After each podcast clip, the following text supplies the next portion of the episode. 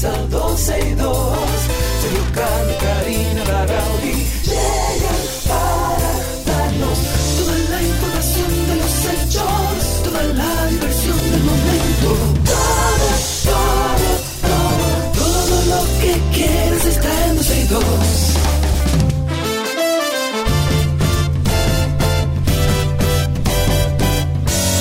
El reloj ha marcado las 12, comienza 12 y 2. Sergio Carlos y Karina Larrauri llegan para darnos toda la información de los hechos, toda la diversión del momento.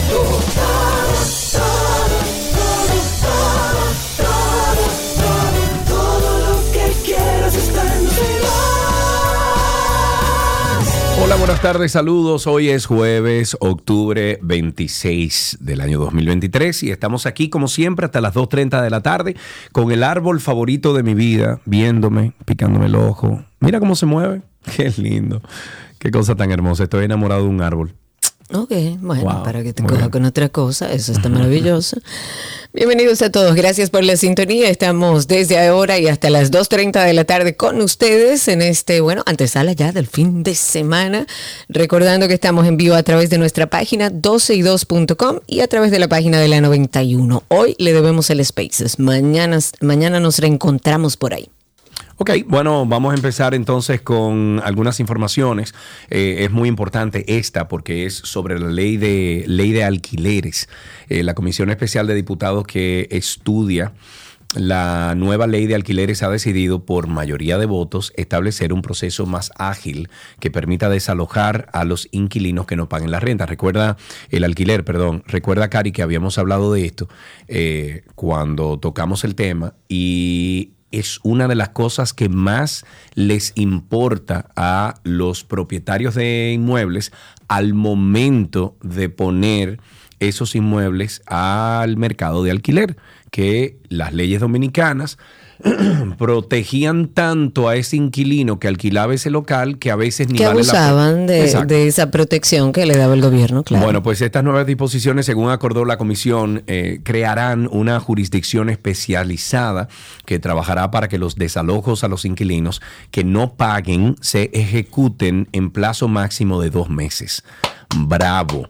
De acuerdo con el diputado Eugenio Cedeño, quien preside la comisión especial que estudia la ley, la jurisdicción que se creará con esta nor- normativa permitirá designar un juzgado de paz y un fiscalizador especial que serán exclusivos para materia de inquilinato. Cedeño ha dicho que actualmente los juzgados de paz en el país tienen un cúmulo de trabajo que les impide priorizar las situaciones realizadas a propietarios e inquilinos, llegando a tardar hasta, oye bien, 10 años.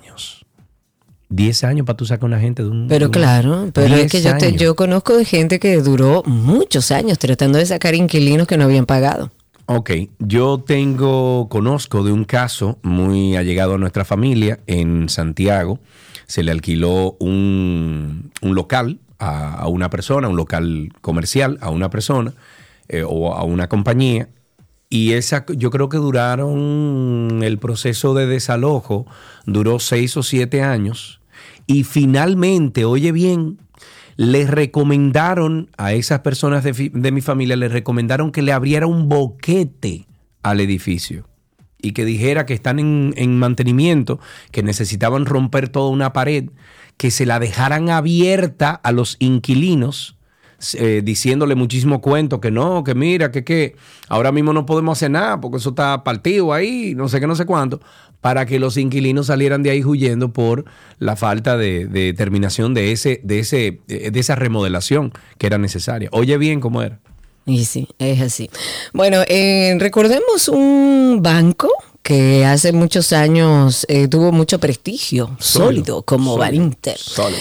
Bueno, el expresidente de Baninter, Ramón Báez Figueroa, ha iniciado acciones legales contra el proceso de liquidación del Banco Intercontinental, que era Baninter. Los reclamos incluyen varias cosas. Incluyen la revisión del proceso de venta de la Delta Comercial y las negociaciones de la cartera de préstamos.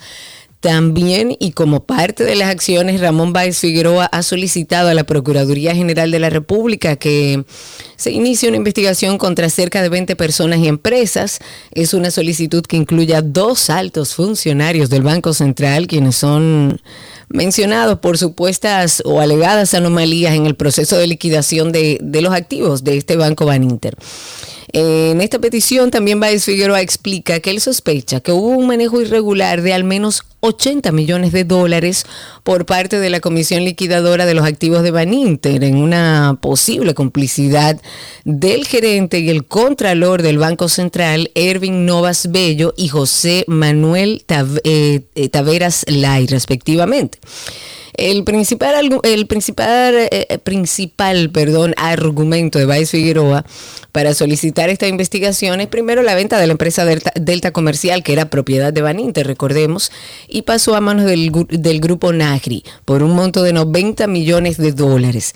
De esta transacción, según este denunciante, solo fueron entregados 10 millones de dólares, sin, sin que hasta el momento se haya definido qué pasó con los 80 millones de dólares mm. que restaban en medio de esta negociación. Uno se queda como impávido, sorprendido, porque uno no creería que una persona que cumplió su condena, porque la cumplió eh, después de todo lo acontecido con Van Inter y todo lo que vimos y vivimos sobre Van Inter, y ahora este mismo señor, luego de haber, de haber cumplido con su condena, dice, no, espérense, ya yo cumplí la mía. Ahora vamos a revisar qué fue lo que se hizo mientras yo estuve preso. El diantre.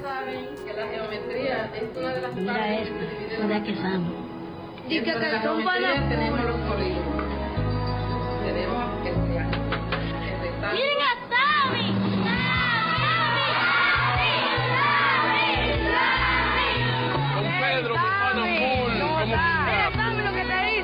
Pero ese soy yo. Sammy, somos gavitillas. Ahí es que yo soy un duro. Como un gala, un gala, dale. Aguanta, aguanta, eso déjamelo a mí. Señores, esos anuncios de, de, de Van Inter con Sammy Sosa. Y al final, claro, cerraba, oye, óyelo ahí, óyelo ahí. Óyelo ahí, óyelo ahí. Es un sólido valor que une a los seres humanos. Van Inter, todas las posibilidades. Hasta dejo, hermano. La FUPU, o sea que Tú sabes que cuando Van Inter cayó, yo no me río porque haya caído Van Inter, obviamente, pero yo me río porque acá, cuando Van Inter cayó, se popularizó una frase sólido como Van, Inter. Sí, claro. Y, y, todas las posibilidades, hasta de uh, exacto. bueno, en otro tema, la FUPU exigió de manera formal al gobierno de Luis Abinader que presente al país las estructuras criminales y sus cabezas que hayan sido desmanteladas y las propiedades incautadas fruto de las actividades del narcotráfico en República Dominicana. Mediante un comunicado, esta organización política ha retado al gobierno. Yo me río porque lo mismo podría decir el PRM del PL, digo, de la FUPU. Enséñame cuando tú tuviste en el poder como el PLD, o sea, estando dentro del partido PLD, cuáles fueron las organizaciones de narcotráfico que tú desarmaste. Yo creo que ellos van en desventaja en este caso. Eh, han empezado como un careo entre yo te digo y tú me dices, vamos a ver quién sale ganando. Pero entre una cosa y otra yo creo que va ganando el PRM. Mm. Entonces dice que al presidente de la Dirección Nacional de Control de Drogas a que informen al país cuál es el estado de situación de las trazas aéreas hoy día, ya que ellos afirman que en el gobierno de Leonel Fernández, al entregar esa institución en el 2012, dejó en cero la situación de trazas aéreas. Mm, en cero. Vamos a escuchar un poco lo que dice justamente el vocero de la FUPU sobre este La afirmación de Cabrera Ulloa de que en el pasado los narcotraficantes nunca eran atrapados, se estrellan de frente con dos verdades insoslayables que revelan una patología amnésica inducida pues el vicealmirante parece olvidar, a conveniencia propia, que antes de ascender a la presidencia de la DNCD desempeñó un papel protagónico en el sistema antidroga de la República Dominicana por casi tres veces o por tres veces del periodo que tiene actualmente dirigiendo los destinos de esa agencia, ya que el vicealmirante Cabrera Ulloa se desempeñó cuatro años en el DNI en uno de los organismos internos que tiene que ver con la lucha antidroga. Bueno, me encantan las palabras. ¿sí? La, la FUPU tiene integrantes que utilizan palabras que uno tiene que, que parecen poesía. Pero vamos a esperar entonces ahora la respuesta del PRM. En otro tema, el Consejo Nacional de la Magistratura decidió otorgar una prórroga. Esto va a ser hasta el primero de noviembre a las 4 de la tarde. Esto para recibir las propuestas para los candidatos con, con las que se busca elegir a los sustitutos de cinco jueces del Tribunal Constitucional incluyendo a su presidente Milton Rey Guevara. Esto es una decisión que se toma, se toma en una asamblea extraordinaria luego del pedido de múltiples interesados para reunir la documentación. Recordemos, en la reunión del pasado 11 de octubre que le encabezó el mismo presidente Luis Abinader, se aprobó un cronograma para la elección de estos magistrados, eh, por lo que una vez que se elijan a los candidatos, el 17 de noviembre, pues bueno, se comienzan las vistas públicas. Esto si no se presenta ningún contratiempo. El proceso podría culminar entre el 5 y el 6 de diciembre, mientras que el juramento de estos nuevos magistrados se realizaría el 16 de diciembre. Me voy con otra cosita por aquí. Es un suero de miel de abeja lo que estamos nosotros viviendo o lo que se vive para aprobar proyectos de la Cámara Baja. Porque las agendas, agendas de proyectos de la Cámara de Diputados presentan un lento avance en las sesiones del órgano legislativo. Esto se debe que, en mayor parte, Karina, eh, aparte de yo ir a salir a comprar una garganta hoy, porque esta no me está funcionando, eh, asimismo están la inasistencia constante de los diputados al hemiciclo, lo que provoca que decenas, oigan bien, decenas de iniciativas queden rezagadas. Entonces, esto quiere decir que desde ahora hasta las elecciones presidenciales, o sea, hasta el día de las elecciones presidenciales de este país, no se va a trabajar en el Senado. Parece que no, parece que no, pero yo creo que en términos generales es Bueno, así. Dicen que de acuerdo al sistema de información legislativa de la Cámara de Diputados, desde que inició la precampaña electoral y la ejecución de encuestas de los partidos para elegir a sus candidatos, la asistencia en la Cámara Baja ha descendido en un 35%. la baja extrema en esta asi- asistencia se han confirmado en las últimas sesiones, en donde aprueban en promedio dos proyectos por sesión, una cifra que queda corta ante los seis y siete proyectos que eran sancionados por los diputados en meses anteriores. Esperando los resultados, con la pregunta de, bueno, ¿habremos mejorado algo? Este año, específicamente en el mes de diciembre, se van a dar a conocer los resultados de PISA, por sus siglas en inglés, que es el Programa para la Evaluación Internacional de Alumnos. Eh, lo hemos oído aquí porque nos ha ido bastante mal en estas pruebas. Como ustedes ya saben, esto es una prueba eh, estandarizada, coordinada por la OCDE, que es la Organización para la Cooperación y Desarrollo Económico. Esto se realiza cada tres años, desde el año 2000, en más de 70 países que son miembros, incluso en países que no son miembros, y cada país se integra a esta evaluación de manera voluntaria, a través de acuerdos que se hicieron, de acuerdos bilaterales, y entonces a partir de los resultados que se obtengan, se ofrece información para que esos países eh, puedan practicar en la mejora de políticas que permitan que podamos avanzar en estos temas de educación en todos los países que participan. A diferencia de otros exámenes que se han utilizado en el pasado, este en específico, PISA, está diseñado para conocer competencias, eh, o dicho en otros términos, en habilidades y aptitudes de los estudiantes para analizar y resolver problemas que por ahí es que hay que eh, encaminar la educación. La República Dominicana participó por primera vez en PISA en el año 2015, cuando el énfasis de la prueba fue en ciencias y en esa oportunidad los resultados que se obtuvieron en el país nos ubicó en el último lugar de los 72 países que participaban para este caso de matemáticas y de ciencias, en el último lugar. Entonces ahora en diciembre nos van a dar esta, este nuevo resultado. Crucemos los dedos, aunque yo creo que poco se ha hecho en la metodología de educación como para tener resultados distintos. Sería una sorpresa que estemos mejor, pero esperemos hasta diciembre, cuando aquí en el programa le diremos cómo nos fue. Ok, el vocero del bloque de diputados de la Fuerza del Pueblo de la FUPU, Tobías Crespo, figura como uno de los co proponentes del proyecto de ley sometido por Julio Fulcar, que propone que la, cre- eh, la creación de siete nuevas instituciones en el gobierno con nóminas que llegan a su total y se elevarían en 8 mil Pero, señores. millones de pesos. Y ellos nos dijeron que iban a bajar la carga de, de personal y de gente que trabaja para el Estado. Caramba, sí, eso. Bueno, Paliza, durante mucho tiempo, la gran. Una de, a ver, una de las quejas más importantes que hizo nuestro gran amigo Paliza era que el gobierno muy grande. El gobierno, el gobierno, el Estado es muy grande, pero han aumentado en más de 90 mil personas la nómina. Parece Entonces, que no ¿dónde era tan grande entonces. Esta iniciativa también es aprobada por, apoyada, perdón, por el diputado Pedro Martínez. Es la que sustitu- sustituye la ley del sistema co- eh, cooperativo dominicano, creando dentro de esas nuevas entidades la Dirección General de Cooperativas en la República Dominicana, también el Fondo de Inversión y Desarrollo Cooperativo, además el Centro de Desarrollo y Capacitación del Cooperativismo, SED. Y el Instituto de Formación Cooperativa Infocup. No sé, creo que es too much. La Junta anunció que se van a alquilar 82 furgones. Estos se van a usar como depósitos de materiales que utilizará la Junta en las elecciones. El costo aproximado o el costo proyectado es de 20 millones de pesos para la adquisición y la institución convocó ya una licitación pública, incluidos extranjeros que se mm, encuentren inscritas en el registro de proveedores del Estado.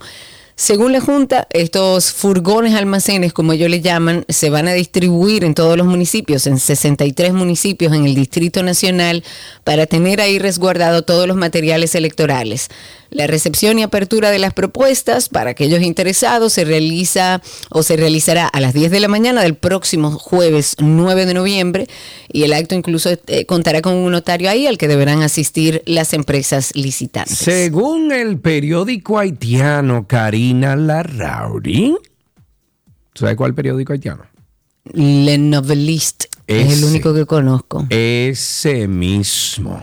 Pues según el periódico Le Novelist, a la misión de la Organización de Estados Americanos, OEA, que llegó a la isla el pasado 17 de octubre para evaluar las intervenciones de ambos países en el río Masacre, le fue rechazada la entrada a Haití. Oigan bien, le fue rechazada la entrada a Haití por vía aérea porque se encontraba primero en la República Dominicana y porque habría incursionado por el aire dentro de Haití sin autorización previa. Oye, la información apareció ayer en el medio de comunicación que sostiene que ahora es cuando este país está listo para recibir la misión técnica de la OEA, pues llegará directamente desde los Estados Unidos sin hacer escala en República Dominicana. Creo que se están pasando. Yo creo que sí. Es que bueno, yo creo que la realidad es que nu- nunca fue un, un trámite diplomático y lógico. Todo esto, eh, yo creo que el traspié que ahora tenemos tiene que ver con eso, con la incapacidad de, de hablar, de negociar, de sentarse en una eh, mesa de diálogo. Ojalá y, este tema de la frontera podamos ir de a poco solucionándolo. El Servicio Nacional de Salud ha anunciado que va a habilitar unas 37 camas adicionales. Se está trabajando para dar respuesta por este tema del brote del dengue que ya alcanza los 14.089 casos sospechosos de la enfermedad.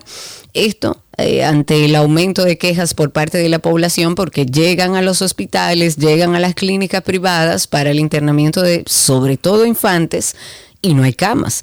De acuerdo con Mario Lama, que dirige esta entidad, en el hospital Marcelino Vélez se va a habilitar una nueva unidad de cuidados intensivos que va a aportar unas siete camas para reforzar las que ya existen. Y de igual manera se van a sumar unas 30 camas en el Hospital General Mario Tolentino DIP y en el Gran Santo Domingo sigue presentando una mayor presión en el sistema eh, sanitario por este tema del dengue.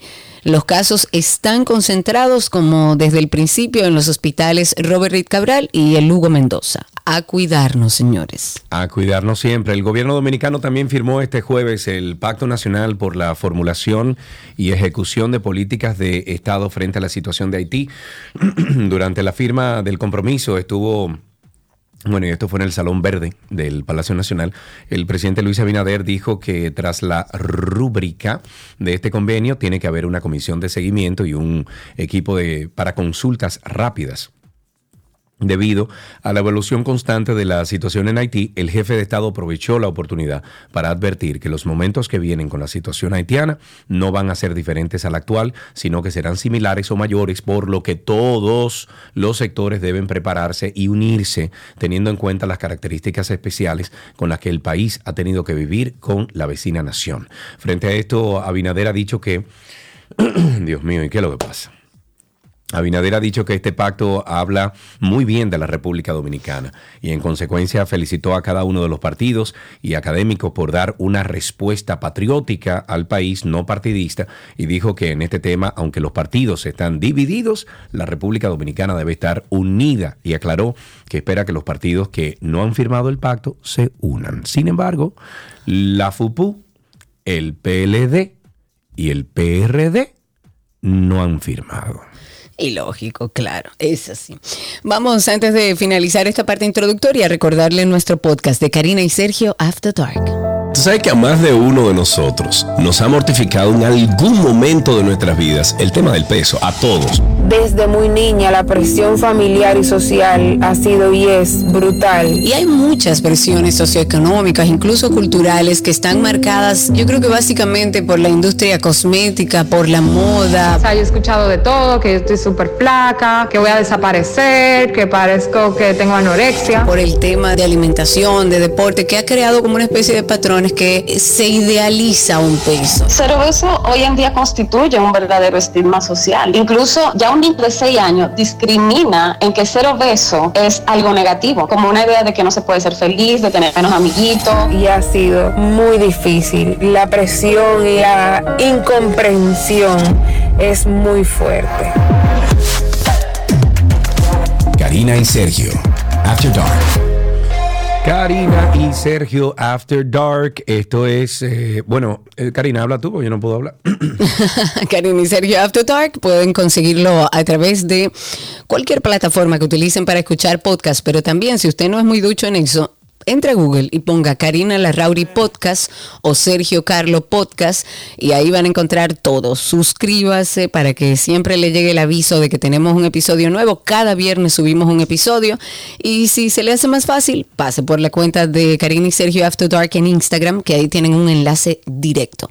De esta manera iniciamos 12 y 2. Gracias por la sintonía. Ya regresamos. Todo, todo, todo lo que quieres está en 12 y 2.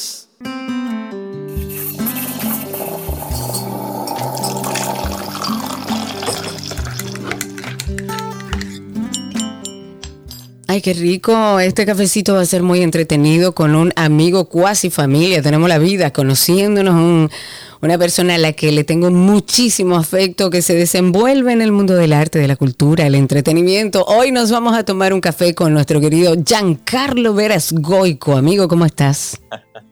Todo bien, Cari, querida, muy bien, feliz, contento. Eh, Sergio, te mando un fuerte abrazo. Igualmente, hermano, Qué- igualmente. Qué bueno es- escucharte por aquí, que tenía mucho sin, sin, sin hablar contigo, Claro. sin oír de ti, pero qué bueno que sea por aquí. Sabe- sabemos, sabemos de nosotros por nuestras redes sociales, que te veo ahí posteando cosas y, y al igual yo. Mira, eh, tú eres cafetero. ¿verdad que sí, Yanka? Totalmente, me estoy bebiendo un cafecito. Me el- consta. tercero del día. Ahora mismo, ok. Bien, bien, bien, bien. Cuéntanos tu relación, quién, quién fue que te, te pasó ese amor por el café, cuántas tazas al día te tomas, etcétera. Mira, eh, mi caso es muy particular porque cuando yo estudiaba afuera, eh, tú sabes que ese frío es En intenso. Emerson, en Boston. En, así mismo. Entonces, yo me acostumbré a tomar café desde la mañana. Yo empecé ya casi tercero, cuarto de bachillerato, pero realmente cuando tomé la costumbre fue estudiando fuera, que ese cafecito era, bueno, necesario. Indispensable. Para, iniciar el día, indispensable eh, para uno protegerse del frío y todo eso.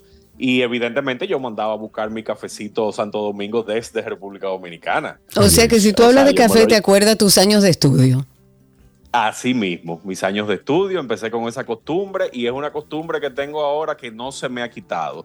Yo soy muy cafetero, yo empiezo desde la mañana a las seis y pico cuando me levanto. Hasta que te brinden. Eh, Mientras haya café, tú bebes. Yo, yo tengo una greca que esa es mi greca en mi casa, mi taza.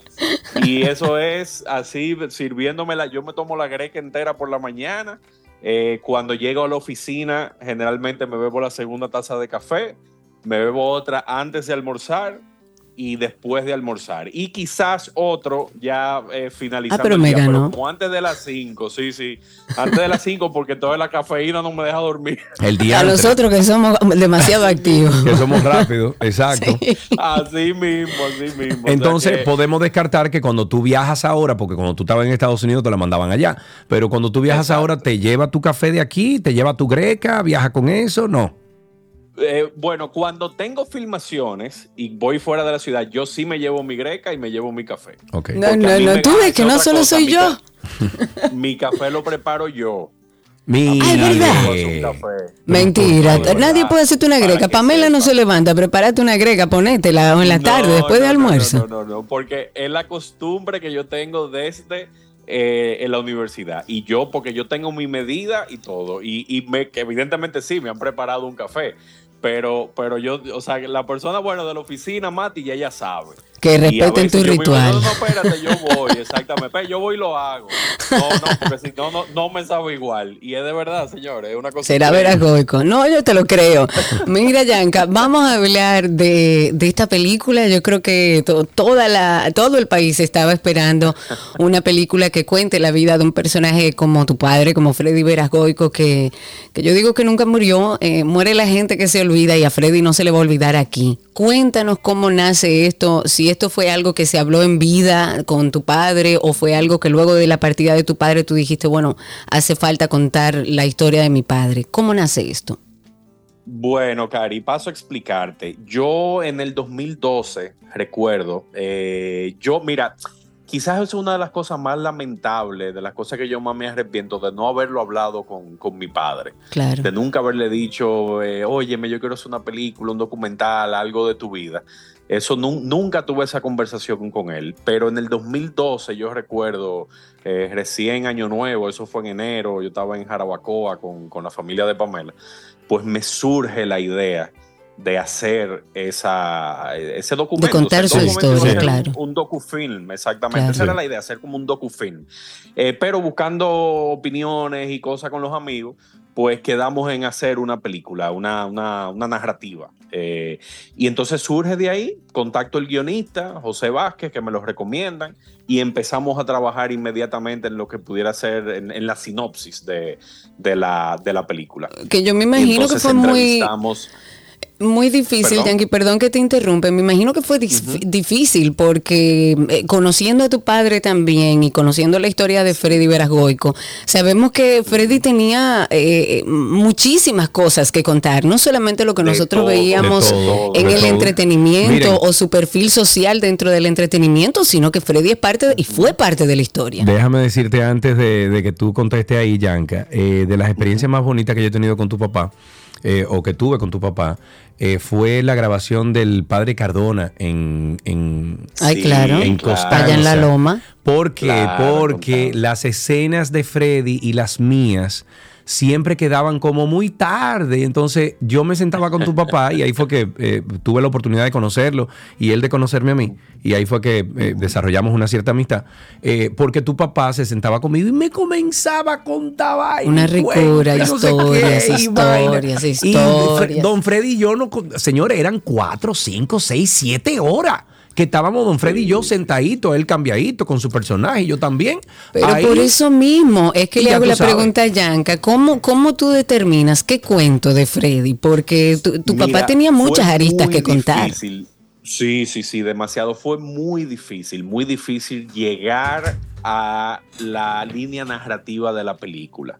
Lo que sí yo estaba muy claro era de que sí, yo sé que Freddy es humor, yo sé que Freddy es televisión, Claro. yo sé que Freddy es todo, todo eso, pero yo quería mostrar, o, o quiero mostrar, evidentemente, cuando ya vean la película, una faceta distinta. O sea, es ese drama. O sea, la película es muy dramática. Evidentemente tiene sus puntos de humor Claro. que nos sirven como transición para pasar de un momento de su vida a la No, otra. no, y no La solamente eso, sino que ese era tu papá, ese era tu papá, tu papá era una persona que se Que hasta en reía, las crisis se reía. se reía, o un pero era chiste. dándote un su fuetazo que estaba. Exacto. Exactamente, yo recuerdo los boches que me echaba y al final él me llamaba y mira, ven acá.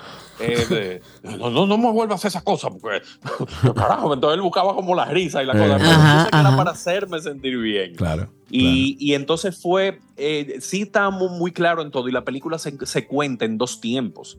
O sea, empieza con, con Augusto Feria de, de, de- de adulto, evidentemente, actor, sí. donde él empieza a recordar algunas cosas y hay momentos en que una historia engancha más para adelante con Luis José o empieza con Luis José y termina eh, con, con Augusto Feria. O sea, eh, eh, está muy bien logrado eso, gracias a Dios.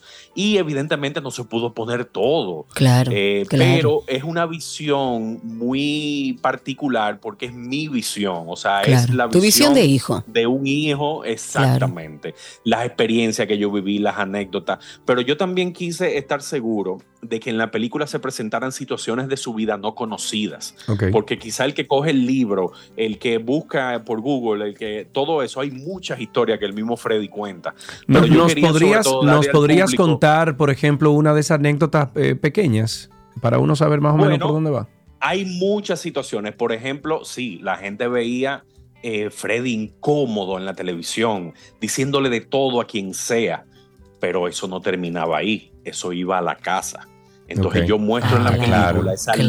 lucha interna de mi mamá con él para que cambiara esas cosas y los problemas internos, inclusive matrimoniales que hubo. Claro. ¿Tú me Claro. entiendes? Por, por esas situaciones.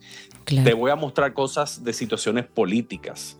Eh, hay una situación buenísima con el doctor Balaguer que está en la película.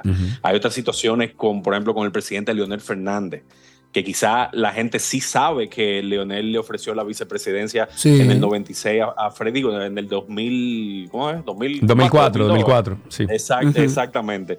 Eh, pero no sabe cómo fue ese proceso. O sea, no sabe esa conversación que yo sí esa interioridades. No, y mira, tú, tú diciendo eso, yo me imagino a tu papá en esa conversación. Ay, no, no. Mira, haciendo, porque tu papá cuando hablaba de, cosas así era muy humilde. No solamente la conversación, sino también el escape humorístico de Freddy en esa conversación. Claro, claro. claro, claro, claro, claro. O sea que esas son las cosas que yo, que yo también presento en la película, que la gente se lleve un, un Freddy distinto, un Freddy más humano, más íntimo también, porque evidentemente su vida pública, eh, pues él dijo muchas cosas y Claro. hizo de público conocimiento muchas situaciones, pero sobre todo las interioridades. Claro. ¿Cómo, Yanka, tú seleccionas a estos actores para interpretar a Freddy Veras? Porque era un personaje eh, tan conocido que a veces se hace difícil conseguir a alguien que te pueda transmitir aquello que tu padre transmitía. ¿Cómo tú llegas a estos eh, dos actores para que interpreten líneas de la misma vida en distintas épocas? Mira, yo. Eh, hay tres Freddy. O sea, hay un Freddy también de 10 años que lo interpreta Oh, Nicolás Garrido. Yo había trabajado con él en un comercial y desde que lo vi, yo dije, wow. Pero este niño, o sea, tiene toda la faceta de Freddy, tiene todo y es un actorazo, un talentazo. Y Genial. entonces yo dije, mira, lo voy a tener pendiente para esto. Entonces le hice el casting, hablé con él, hablé con sus padres, le dije de, de lo que queríamos hacer, ensayamos muchísimo y bueno, se logró eh, el Freddy de, de 10 años, que así que evidentemente empieza la película. Ujú. Ok. Con Luis José y con Don Augusto fue mi, o sea, era un no-brainer. O sea, Ahí no hay nada que pensar. Por lo menos en el caso de Luis José, yo estaba seguro que era una buena elección. Exactamente. Au- Augusto, sobre todo por el parecido que tiene Sí. y evidentemente su talento como actor. Y con Luis José, evidentemente por, óyeme, Luis José. Claro, claro. Pero ¿qué me Yo no creo que nadie José? haga mejor a Freddy Veragoy que Claro. Luis José Germán. Así mismo es. Pero hay algo importante, Karina. Yo en la primera conversación que tuve con el gordo, Germán, yo le dije, gordo, aquí tenemos que tratar de que no se vea una imitación tuya Claro, de Freddy, claro, No, hacías claro, en claro, sino una interpretación. Claro. Y eso se logró, señores. Y sobre todo, tú ves a Augusto y ves a Luis José y es un solo Freddy. O sea, Y ellos una transición limpia. Lo, lo interiorizó, lo interiorizó. lo interiorizó todos los mismos gestos, la Ya, misma pero- forma de hablar, como él se interpretó, o sea, todo, y eso se Cómo se reía, Dios mío. En la película, como se reía, no, la gente, hay una escena con Luis José, el muerto de risa con esa característica lengua fuera de Claro. Freddy, y cuando él se inundaba, y cuando la gente vea eso se va a morir, o sea, Claro. una cosa impresionante. Y ver a Don Augusto también a mí me pasó algo muy particular. Con Don Augusto, eh, yo viví, evidentemente, yo reviví toda la etapa que yo viví con mi padre. Evidentemente, o sea, yo tengo 43 años y esos últimos 43 años yo me acuerdo de... de- No te quites, Giancarlo, que tú y yo tenemos la misma edad. Yo tengo 44 y voy para 45. Sí, tú, tú me llevas, tú me llevas, no, no, tú sabes que tú me llevas uno. tú- Un los par de meses. En diciembre de los 44. Eh. Ahí Ok. empatamos, ahí empatamos. No, hablen de edad. Yo estoy Perdón, perdón, 50, adelante, Yanka, disculpe. Dios. Y entonces yo viví toda, yo reviví ese- esos momentos con, con Don Augusto. Pero ¿qué pasa? Con Luis José, que evidentemente eh, interpreta a Freddy joven, la época del 65, la, ¿cómo se llama esa guerra? Brava esa época. La- exactamente la revolución, eh, cosas que yo sé que él me contó y que pasaron durante esa etapa, pues eso yo lo tenía en mi cabeza, pero verlo, o sea, verlo interpretado, verlo recreado, verlo, eso fue una experiencia también maravillosa. Claro, O sea, claro. que a- de ambos actores yo, yo, yo me llevo lo mejor. Fue un rodaje, bueno, muy emotivo. Alfonso eh, Rodríguez, que fue el productor, eh, yo me acuerdo que él, él nada más me decía, mira, yo tengo un presupuesto aparte de clean aquí, porque Claro, claro, claro. Claro, todo el mundo emocionado. Claro. Eso, eso va a tocar, esa película va a tocar muchas fibras a mucha gente. Imagínate tu Claro. papá. Sí, sí, sí, Sergio. Yo, mira, yo, yo busco, yo, yo lo decía anoche en el encuentro de prensa. Yo, yo descu- o sea, yo me di cuenta de que, o sea, la gente tiene que entender que mi papá era mi papá, o sea, era el tipo que yo veía a las 7 de la mañana levantarse, Claro. en calzoncillo, a prepararse su café. Claro. Y sí, yo entendía que Freddy, ok, la televisión y que era famoso, y, pero por su trabajo. Pero tú no entendías la dimensión. Yo no entendía la dimensión hasta que ese señor fallece. Y yo veo esta manifestación espontánea del pueblo, eh, el, un luto general, una, o sea, una, una, una cosa que yo de verdad yo no pensé que iba a vivir. Entonces, Claro. Freddy es mi forma de decirle al pueblo dominicano. Gracias. Claro. Gracias por Claro, tanto cariño, gracias por tanto amor a mi padre. Sobre todo para que esa generación de Freddy vuelva a revivir esos momentos y que la nueva generación que se pueda integrar e ir, e ir a ver la película también pueda descubrir, óyeme, que hubo un tipo como mi papá, o sea, en este país que peleó por los mejores intereses, que, Claro. que, que- que fue revolucionario, que como él era, pero sobre todo en la película la gente va a descubrir cuál fue el episodio en su vida, en su niñez, que pasó, o sea, hubo, hubo Uf, un momento, hubo un Yo lo vi, Yanka, ese que pedacito. descubrió Ay, que, que- Dios. que es lo que mío. despierta ese espíritu Mira, yo estoy erizada. revolucionario y defensor. Y eso la gente va a decir, ah, ok, ya yo entiendo. Ya yo entiendo. Porque Miren, le pasó esto. Señores, ustedes van a ver la no película. Exacto. Y van a identificar ese momento del que Giancarlo está hablando. Yo, yo vi ese, e- esa parte y yo dije, Sí, con sí, la sí. personalidad que se forjó ese niño, Freddy, y viviendo una experiencia como esa que vivió tan dolorosa, eso se le quedó marcado en fuego, evidentemente. Totalmente. Eso, eso formó cuando- gran parte de lo que fue Freddy él me hizo después. Esa historia fue dando gritos, o sea, él me, él me hizo esa historia dando, llorando. Es que a mí me pasó esta vaina, por eso que yo soy así, eh, por eso tal cosa. O sea, eso de verdad fue, fue, fue muy, muy emotivo esa conversación que yo tuve con él acerca de, de eso. Y eso está en la película y, y- y la gente va a descubrir eso.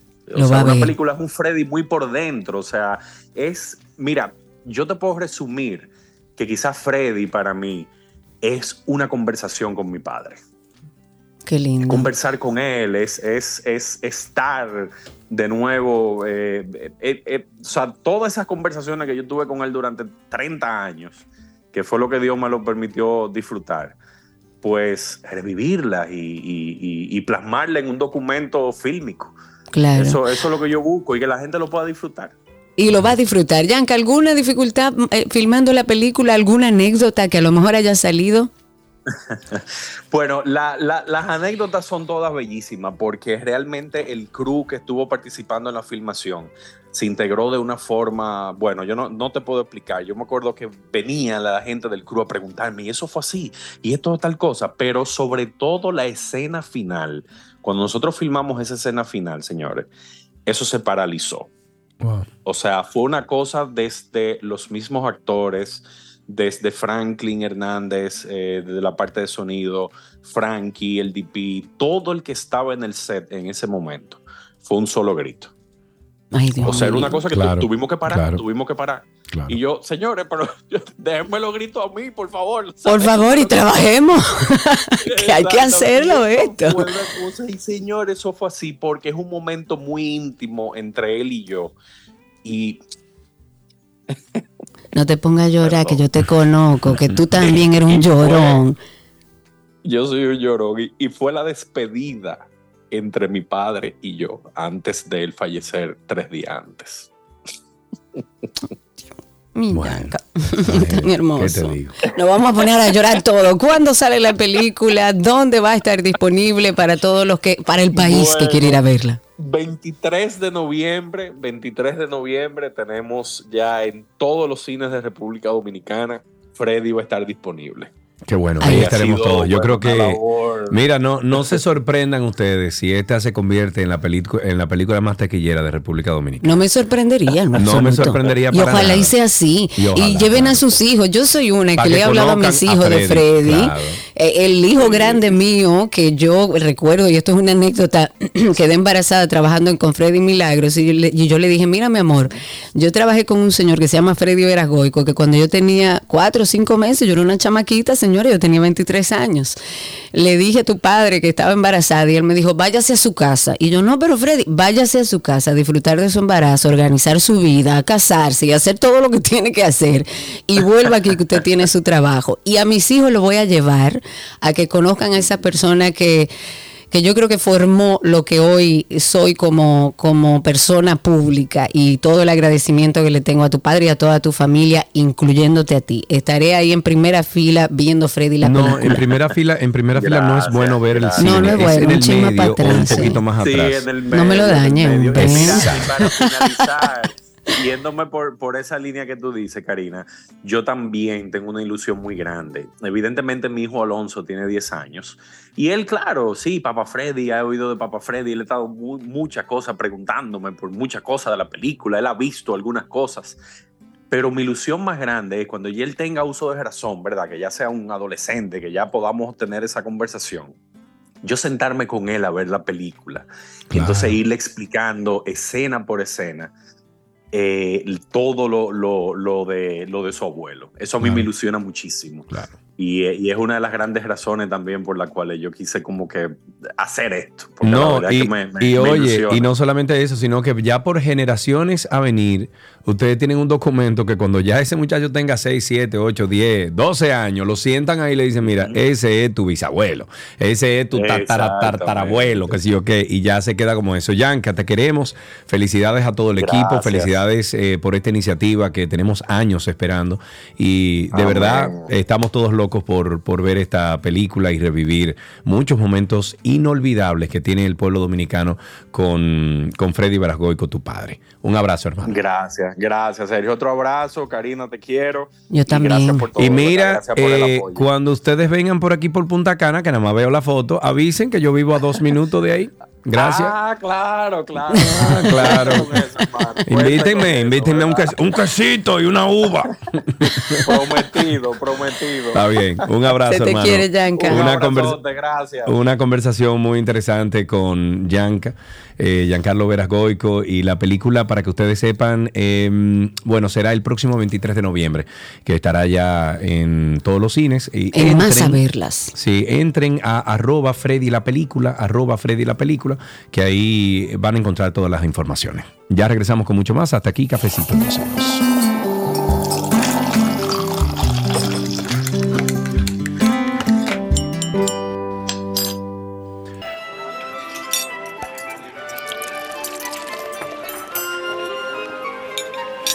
Ulala me Wii, ahí está Gaby y vamos a comer. Ya, punto. Ok, Muerto el peje. ok. Yo dije, que van niños ahora. Exacto. Gabriela Regina, entonces fue que eh, antes de salir al aire, Sergio me preguntó que si íbamos con niños. Yo no, con receta, igual me equivoco. Aquí está Gabriela Reginato con nosotros después de una noche donde se bebió vino, se comió muy bien y, y la pasamos muy bien en la Nos gran cata. reímos. Uy, Dios mío, cuánto reír. Si después que tú te fuiste hay cuentos, hay Ay, historias. Bueno, me las te que tengo hacer. que contar. Bueno, estamos en nuestra receta del día. Gaby sigue en la capital, por eso está a través del teléfono con nosotros. El ingrediente, la papa. Hoy que preparamos. Mira, vamos a hacer unos papines crujientes al horno que le vamos a dar luego un toque de cream cheese con ajos eh, confitados. Son deliciosísimos. Yo voy a ver si me da tiempo cuando llegue hoy a, a casa de poderlos preparar para la cena, pero es un, un complemento perfecto para una carne. Lo puedes inclusive servir como picadera porque los papines crujientes eh, son como unas papitas fritas, por decirlo así, lo único que con textura y volumen. Le puedes Exacto. poner ahí arriba si quieres chili con carne, si quieres le puedes poner jamones, sour cream, ponerle tomatitos como si fuera una brusqueta, eh, del tepenade que hicimos hace poco eh, que compartimos con ustedes que se puede preparar por igual. En fin, lo puedes utilizar como una tostadita.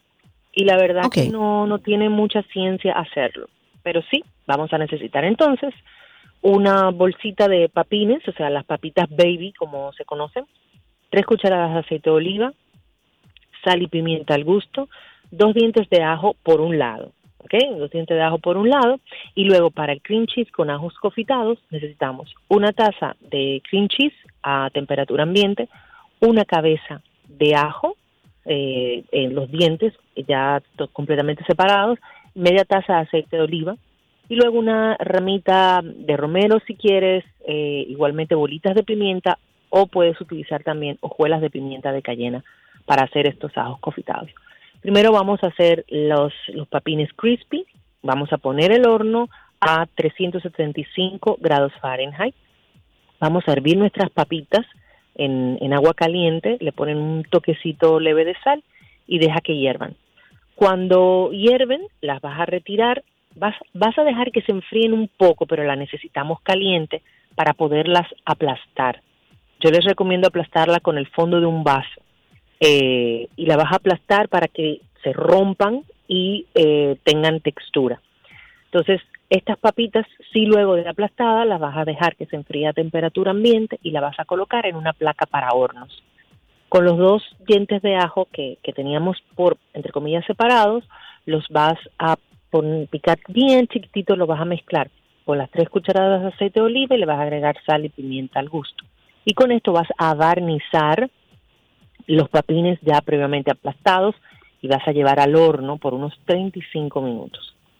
En ese tiempo vas a pelar tu cabeza de ajo, vas a tener todos tus dientitos de ajo, los colocas en una ollita pequeña, agregas la media taza de aceite de oliva, le pones tu ramita de romero, las hojuelas de pimienta de cayena o las y o las bolitas de pimienta y a fuego muy bajo vas a llevar a hervir por alrededor de 15 minutos.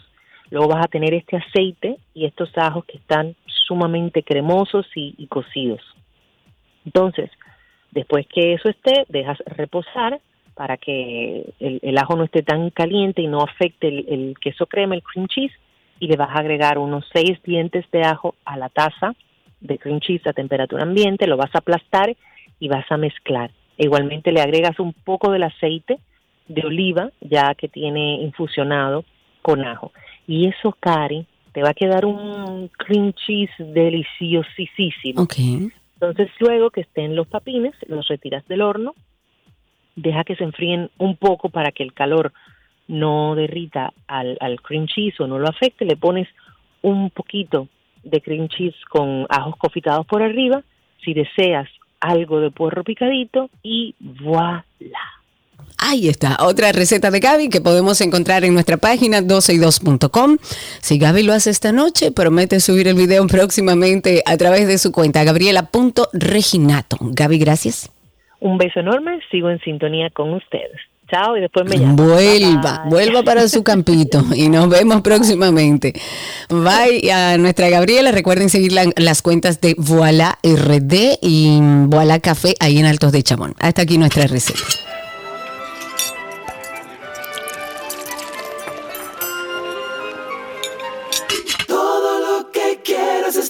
Todo lo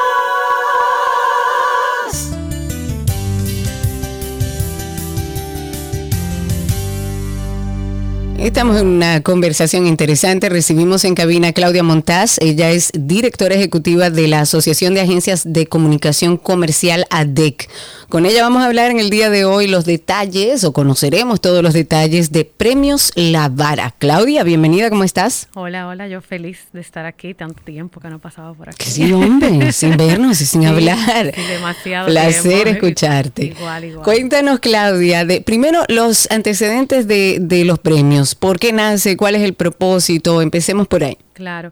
Mira, eh, me imagino que tú y Sergio también se acordarán, teníamos hace muchos años unos premios a la creatividad, lo que era Sí. el premio del Círculo Creativo, del Claro. Diario, y esos premios desaparecieron. Y teníamos alrededor de unos 15 años sin ningún, eh, ninguna plataforma o ni, nada que pudiera reconocer o evaluar el trabajo creativo que se estaba haciendo aquí en el país. Básicamente, solamente algunas agencias o marcas que contaban con los presupuestos podían participar en festivales internacionales que son ya de mucho más eh, costo Claro. participar en ellos. Entonces, dentro de ADEC, visto de que no teníamos eh, eh, esa plataforma, decidimos a través del comité creativo que tenemos interno de ADEC, eh, desarrollar los prem- unos premios de creatividad, con el fin de elevar el nivel de la creatividad y con miras a posicionar a, a República Dominicana como un hub de creatividad. Claro. Eh, ¿Y qué reconoce específicamente este premio, Claudia? Reconoce todo lo que es innovación y creatividad. Y nosotros dentro de ADEC eh, hacemos dos festivales o dos premios, que son los EFI y los eh, La Vara. EFI es muy de efectividad, es si funcionó, si, si dio los resultados. Estos son de creatividad, qué cosa disruptiva, diferente, creativa, eh, qué dirección de arte, qué diseño, qué craft. O sea, hay muchos elementos, hay muchas categorías, porque es premiando la creatividad. Y participa, hay relaciones públicas, hay radio. Claro, hay- todo lo que implica, porque que esa implica creatividad para llevarla a cabo necesita comunicarse y ahí hay muchísima gente que Muchísimas, trabaja. muchísimas Claro. renglones. Entonces, Claro. eh, esta es la tercera edición y básicamente el objetivo es ese, darle visibilidad y reconocer el trabajo creativo de calidad que se está haciendo. Y por eso eh, ha sido un premio que empezó, ¿sabe? Como nosotros decimos, vamos a empezar, no va a ser el premio perfecto como soñamos, pero tenemos que empezar porque la idea es ir subiendo la vara. Y por eso es el nombre de la vara. Ah, te iba a preguntar, ¿por qué la vara? Sí, porque después de buscar, sabe que trabajar en creativo es un tema para definir un nombre, pero de- determinamos que Premios La Vara era idóneo para el objetivo que quiere, eh, eh, como, co- su esencia, su propósito, de subir el nivel, de que cada vez seamos más competitivos. Y mucha gente no está muy de acuerdo con el tema de los festivales y los premios, pero es la única forma de nosotros medir la calidad de lo que estamos haciendo aquí localmente para ver si realmente vale la pena o está a parity con otros mercados. Y ustedes saben que ahora mismo, mira, nosotros estamos cada uno en lugares diferentes y como ahora no necesitamos estar en un lugar para contratarnos, para hacer un Es así. Entonces, ¿cómo eh, también nosotros podemos ser un hub de creatividad, no solamente por el talento que tenemos, sino también por las infraestructuras, eh, la tecnología, los medios que tenemos y nuestra posición geográfica es ideal para que nosotros podamos convertirnos en un hub de creatividad para Pero la claro, región. Claro. Claro, Entonces, completamente. Tenemos los talentos, tenemos los artistas, tenemos de todo aquí. Entonces, eh, una de las miras de eso, de la VAR, es lograr eso. Inclusive, ya en esta tercera edición, ya hay otros mercados que nos están llamando a preguntarnos cuándo lo van a abrir para la región, cuándo van a abrir la vara, porque eh, gracias a Dios y al apoyo de la, la voluntad de muchas personas, hemos logrado un jurado internacional del más alto nivel. Ok, eso, a esa parte iba, Claudia. Primero, ¿cómo es el proceso para participar? ¿Ustedes son observadores de todo lo que se hace o hay que enviar el material para participar? Y luego, entonces, ¿cómo es ese proceso de evaluación y quién evalúa? Ok, eh, no, tienen la, la- ya sean las agencias, las marcas, las productoras, inscriben. Cuando entienden que tienen una pieza que vale la pena, que quieren, la someten y la inscriben. O sea que tú tienes que eh, postularte. Luego que se cierra la época de postulación, inician las rondas de evaluación, son dos rondas de evaluación. Eh, siempre el jurado es netamente internacional, no hay nadie local que participa como jurado. Esto con el objetivo de eh, evitar los conflictos de interés. De forma Y me parece muy bien. claro. Entonces Claro. es un jurado netamente internacional del más alto nivel. O sea, nosotros tenemos un line-up de jurados de este año, 15 jurados, que me ha- hay personas que me dicen, pero eso es un jurado de canes. Eso es un jurado de canes. Si tú lo pones en line-up, porque son personas de muy alto O sea reconocimiento. que la vara está muy alta, Está ¿verdad? muy alta, sí. si la vara está alta y a veces es un problema, tengo que decirle, mire, sí, nosotros queremos subir la vara, pero recuérdese que estamos subiéndola, estamos en proceso. Claro. no nos evalúen como si estuviéramos todavía en canes, pero la idea es eso, que podamos reconocer lo que se está haciendo súper bien, eh, inclusive ya las puntuaciones de la vara o los puntos de la vara están reconocidos, se están siendo contados para rankings de la región que se están haciendo. O sea, quienes ganan comienzan a entrar en esos rankings que hace la crema, que hace Atlatina. O sea que estamos sumamente contentos con ese sentido. Y eh, luego de estas dos rondas de evaluación que participa este jurado, entonces ya con las puntuaciones se sacan los ganadores. Y déjame decirte que hoy yo le decía aquí en cabina que hace menos de una hora salió el listado de finalistas o el shortlist. Eh, o sea que está todo el mundo hoy en nervios viendo qué quedó y qué no quedó de todo lo que inscribió. Pero fueron reconocidas, hay 20 piezas o campañas que están siendo eh, reconocidas en este shortlist, que están en múltiples categorías, porque tú sabes que una pieza tú la puedes inscribir en dirección de arte, pero también la puedes inscribir en campaña 360, o si es de responsabilidad social, lo puedes inscribir en responsabilidad social. O sea que son, pero son 20 campañas únicas eh, que fueron, que pasaron esta primera etapa y ahora mismo el jurado está haciendo el proceso de evaluación eh, de la segunda fase. Pues suerte a todos los creativos y a todas las personas que integran y que arman esa comunicación partiendo de la creatividad. Suerte a todos. Esta ceremonia de entrega de premios La Vara va a ser el 29 de noviembre. Eh, las personas pueden asistir. ¿Cómo, ¿Cómo es esto? ¿Esto lo vamos a ver transmitido en algún lugar? ¿Dónde pueden conseguir más información? Bueno, pueden conseguir más información en nuestras redes sociales, la vara de ERE. Este año, a diferencia de en otras oportunidades que solo hemos tenido una noche de premiación, el día antes vamos a tener un día completo de formaciones. Vienen cinco de los jurados internacionales. Perdón, yo iba, Claudia, yo iba a decir un día completo de salió. No, un día completo. De con- compenetración. De conferencias, paneles. Vienen cinco de los jurados internacionales que van a estar aquí en el país para hacer intercambio de sus experiencias, eh, dar feedback de lo que vieron de las piezas eh, locales. O sea que va a ser un día también sumamente interesante. Y el 29 ya es la gran fiesta, como le llamo yo, de la creatividad, donde vamos a celebrar a los ganadores. También este año tenemos igual una categoría de estudiantes que respondieron a un brief. Este año fue el uso de los cigarrillos elect- electrónicos. Tenemos ya también los finalistas que también van a ser reconocidos esta noche, lo que son los jóvenes talentos que vienen subiendo. Y pueden es un evento abierto a todo público y todos los detalles de cómo participar pueden buscarlo en nuestras redes o contactándonos a nosotros directamente en ADEC. Perfecto. Claudia, muchísimas gracias por todas estas informaciones. Para más, eh, si usted quiere indagar un poquito más sobre los premios La Vara, se llevará a cabo el 29 de noviembre. Si usted desea asistir o quiere más información, usted debe seguir la cuenta arroba La con V de Víctor. La Vara. Eh, la vara DR, la vara DR, así mismo lo busca en redes sociales. Claudia, muchísimas gracias, un a abrazo. ustedes, un abrazote grande. Hasta aquí esta conversación interesante en 12 y 2.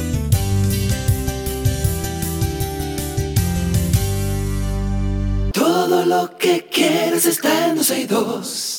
Let's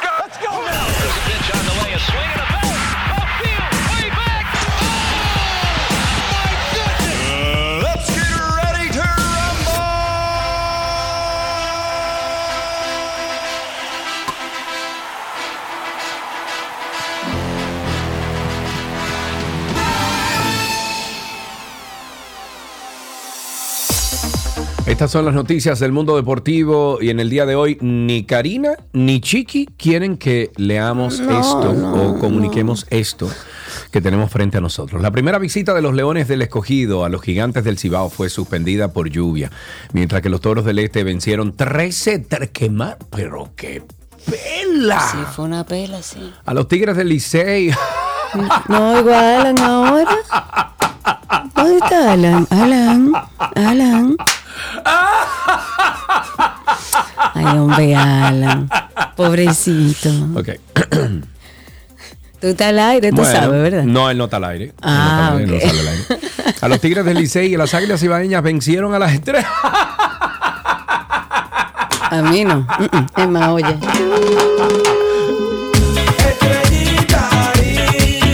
No, pero ponte las águilas, Karina. Así, ¿no?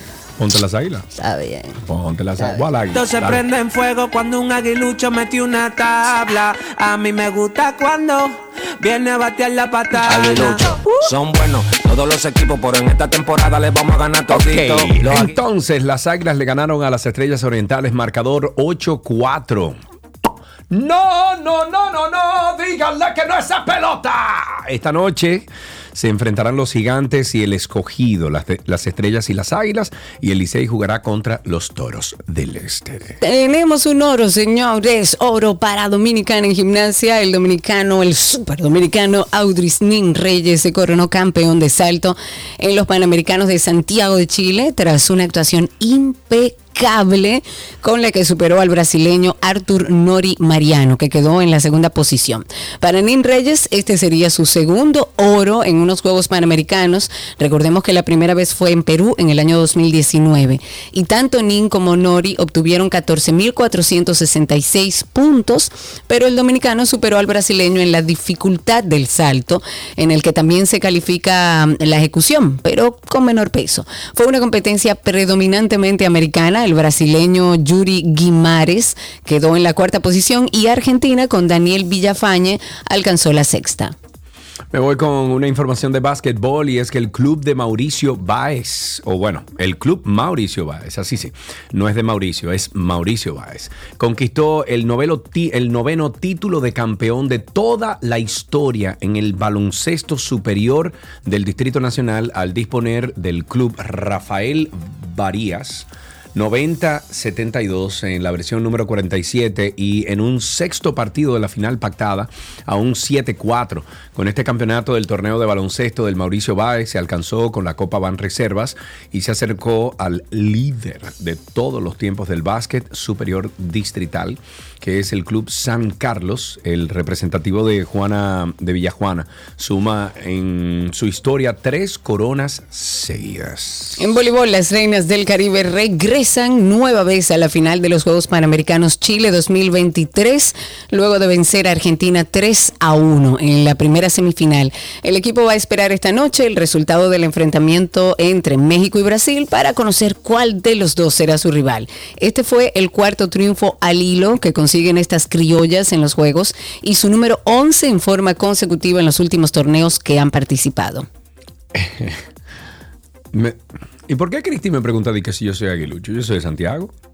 Que Sergio no ve pelota. Por default. Bueno, no es que la Pero sigo. por que, default te toca. la sigo, pero cuando me puedo burlar, me burlo. Ah, tú lo que haces es bullear, pero tú no sabes pelota. Bueno, bueno, que te digo. Bueno, ok, fútbol americano, menos de siete meses después de reincorporarse a los Lions para una segunda temporada con el equipo, el receptor abierto Marvin Jones anunció que se alejará del fútbol americano para abandonar asuntos personales. Detroit también anunció su liberación poco después, y es que Jones, de 33 años, no viajó con los Lions para su entrenamiento de la semana 7 contra los Ravens el pasado domingo, por lo que fue desactivado por razones personales aún no reveladas. Sin embargo, ha sido el propio jugador quien ahora ha comunicado que no tiene intención de regresar al, camp- ah, de regresar al campo de juego. ¿Se ofendió? Oye, parece. Eh, Una última noticia. En Fórmula 1, Alpine ha anunciado que el novato de Fórmula 2, Kosh Maini, se ha convertido en la última incorporación al programa de jóvenes pilotos del equipo. Maini está a punto de completar su primera temporada en la Fórmula 2 con Campos Racing, donde el piloto de la India ocupa actualmente el puesto número 11 en la clasificación. Consiguió su primer podio, eh, podio en, en la Fórmula 2 con un tercer puesto en la carrera sprint en Australia, así como su mejor resultado en clasificación. Y con esto finalizamos entonces estas noticias deportivas. Eh, pero como siempre, le invitamos a que forme parte de Karina y Sergio After Dark. Y es el tema de los que están a tu alrededor, porque muchas veces lo difícil de estos procesos es que no hay manera de explicarle al otro lo que tú estás sintiendo, no hay forma. Fue muy, muy difícil porque ni yo misma me entendía. Entonces, si yo no me entendía, ¿cómo me iba a entender el otro? Yo estaba retraída, empecé a deprimirme y a sentir algo que yo nunca había sentido, que era la sensación de no querer vivir. Va a notar un cambio en su forma, principalmente de percibir la vida. Va a tener una sensación de tristeza o de nostalgia. Se puede tornar irritable. Empieza a aparecer sentimientos de que valgo menos que los demás. Ese sentimiento de desesperanza. Y según los expertos, la depresión podría ser la próxima pandemia. Oye, o sea, ya estamos hablando de una próxima crisis generada por la crisis que acabamos de vivir. Oye, ¿cómo que estamos? Karina y Sergio. After Dark. Karina y Sergio After Dark en todas las pla- plataformas de podcast. Ahí se van a encontrar con dos podcasts segurísimo. El de 12 y 2 y el de Karina y Sergio After Dark. Por favor, suscríbase a ambos. Si no puede escuchar el programa en vivo durante el mediodía, usted lo puede escuchar a la hora que usted quiera. Y Karina y Sergio After Dark, hay más de 100 episodios. Hay algunos que usted puede compartir con los niños, hay algunos que puede compartir con su pareja, hay algunos que puede, bueno, muchos de ellos también pueden escuchar en soledad para que no se sienta tan solo o sola.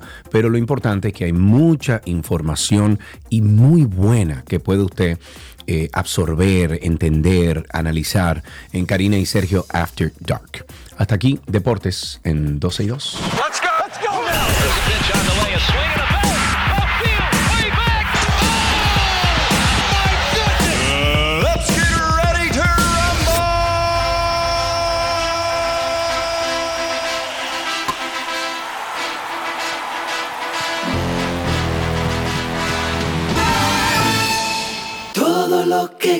Quieres está en 12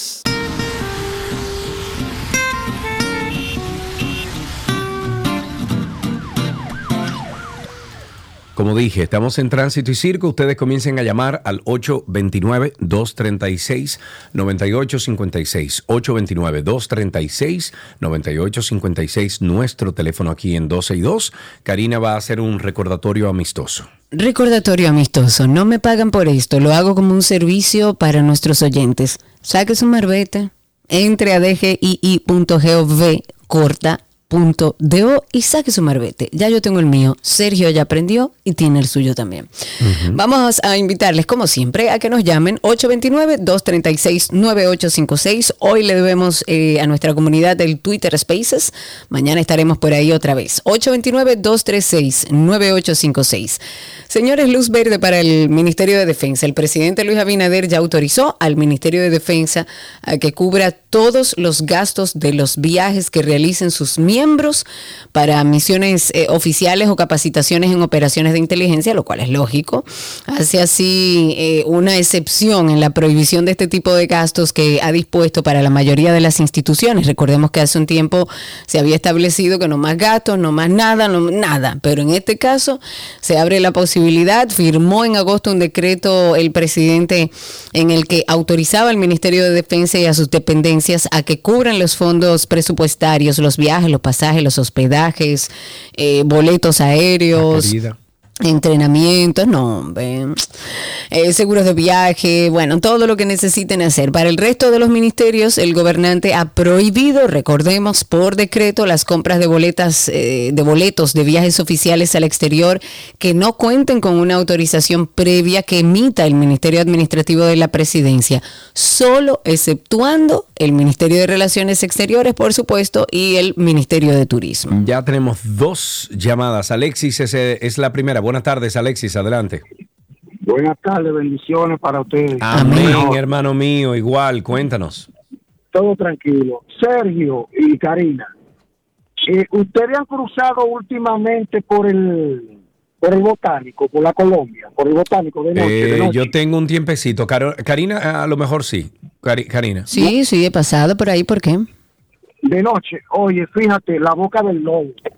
Pero ¿en qué parte de, de- en qué parte, en cuál de las calles, en la República de Argentina, No, en la tú- no, no, estamos hablando de la Colombia. Cuando tú estás en la rotonda, que dobla como que va para la Colombia. Ah, ya, claro, eso es la boca del lobo, sí, señor. La boca Estoy de del acuerdo. lobo. Entonces, ¿quién es que tiene que ver con eso? ¿El ayuntamiento? El ayuntamiento. ¿Quién es? el ayuntamiento, ¿verdad? Sí.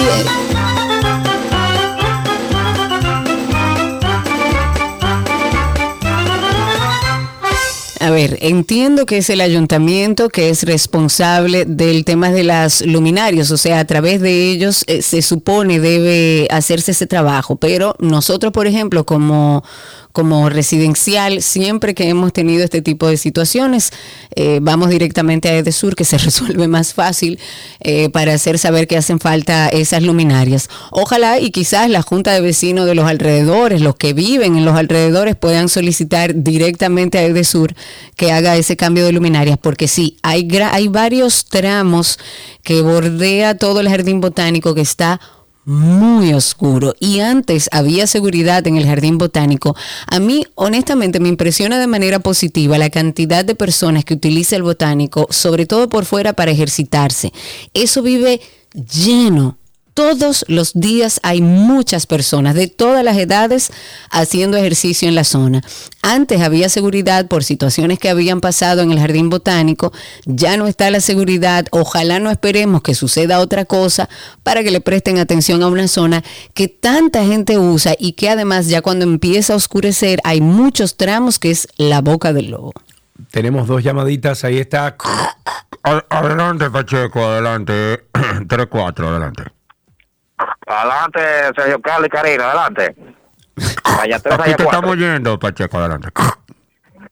Querido municipio de Santo Domingo Oeste, escúcheme Ay, bien. ay, ay. Empezaste mal. No empezaste bien. ¿no? Querido municipio de Santo Domingo Oeste, yo sé que nos están comiendo los gusanos y que el alcalde, al parecer, está haciéndolo todo a, a pota porque perdió, Porque está bravito. pero aguanten, aguanten que falta poco. Ujú, ujú. ¿Qué es lo que Aguanten que falta poco. Pacheco, tú no eres bueno, Pacheco. No eres bueno, ¿no? Gracias por, gra- gracias por la llamada, Pacheco. 829-236-9856. 829-236-9856. Raíl se está en la línea. People, ¿cómo estás, querida? People es de esa gente que aunque tú te de mal humor, te da buena energía, te cambia como el ánimo. Qué bella estabas, Karina, tú eres linda, pero qué Ay, bella muchas gracias. Muchas gracias. Mande a buscar el vestido. Hermoso tu vestido. Bueno, yo estoy llamando porque yo quedé como, no sé, como en shock con unas declaraciones que dio nuestro primo Hugo. Porque digo yo, pero ven acá, Hugo. Hugo se atrevió a ir a un programa radial, entiendo yo, porque lo subieron fue por Instagram, a decir que si un AMET, si un DGC te para 600 veces, uno se tiene que parar 600 veces. Es cierto, primo. Y sí, pero ven acá, sí. y a los motores, a la guagua, a la camiones. a Ah, no, pero es que eso no está en la ley, eso no está en la ley, amiga, que eso hay que entenderlo. Los motores ya, por lógica, uno tiene que entender que lo sacaron de la ley, que ellos pueden hacer lo que les dé la gana. Se Ella fue Raíz. ella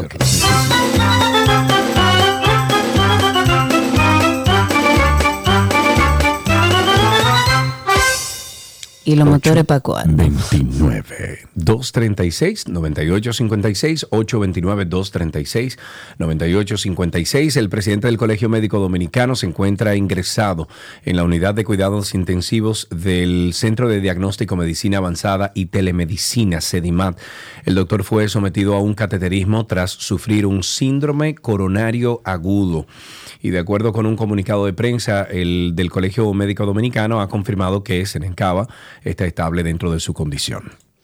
Bueno, por suerte. 829-236-9856. 829-236-9856. Por cuarta ocasión, hay moradores del sector Ayala eh, que están realizando de manera pacífica o realizaron de manera pacífica un encendido de velas. Siguen pidiendo que por favor sea asfaltada la carretera a los tres pasos. Eso queda en el municipio de Los Hidalgos, en Puerto Plata. Ellos eh, han denunciado que las autoridades hacen caso omiso, que ellos eh, han pasado años solicitando eso. Han advertido que si no tienen respuestas van a tener que manifestarse de otra manera, como ya estamos acostumbrados, quemando neumáticos, paralizando el tránsito por varias horas.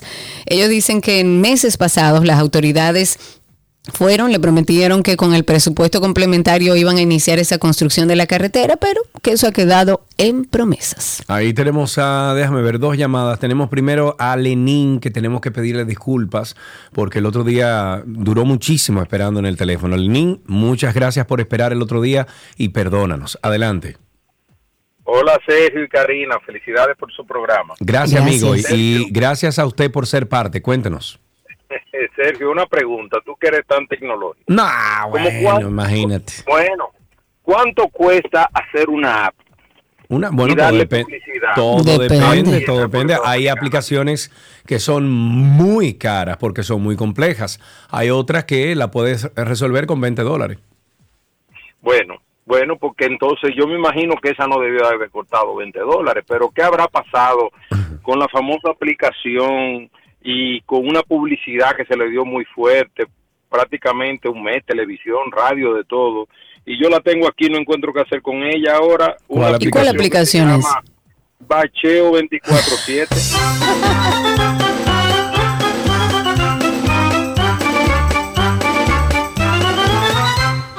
Bueno, como Yo sospechábamos. traté de usarla. o sea. Sus- Inició que inició esa aplicación que solamente era eh, en Santo Domingo, en zonas específicas, y que iba a seguir creciendo para que pudi- pudiéramos por ahí reportar los hoyos y las situaciones que viéramos solamente en temas de bacheo. Pero eso quedó como en nada. Eh, es lamentable ver que hay iniciativas que pueden llegar a ser interesantes y que no le dan seguimiento, como que parece que ya el dinero que eso representaba ya no representa más. 829-236-9856. Me voy a un corte brevemente si no tenemos a nadie ahí en la línea. Mm, sí, tenemos en la línea a José. Buenas tardes, José, adelante. Gracias, buenas tardes Sergio y Karina. Amigo mío, Eh, cuéntanos. Yo vivo, gracias, yo vivo en la Jiménez Moya. En los buzos todas las noches es, eh, sacan todo de la basura y lo, lo rompen. Eh, eh, ya Karina no recoge la basura como la recogía el antiguo síndico.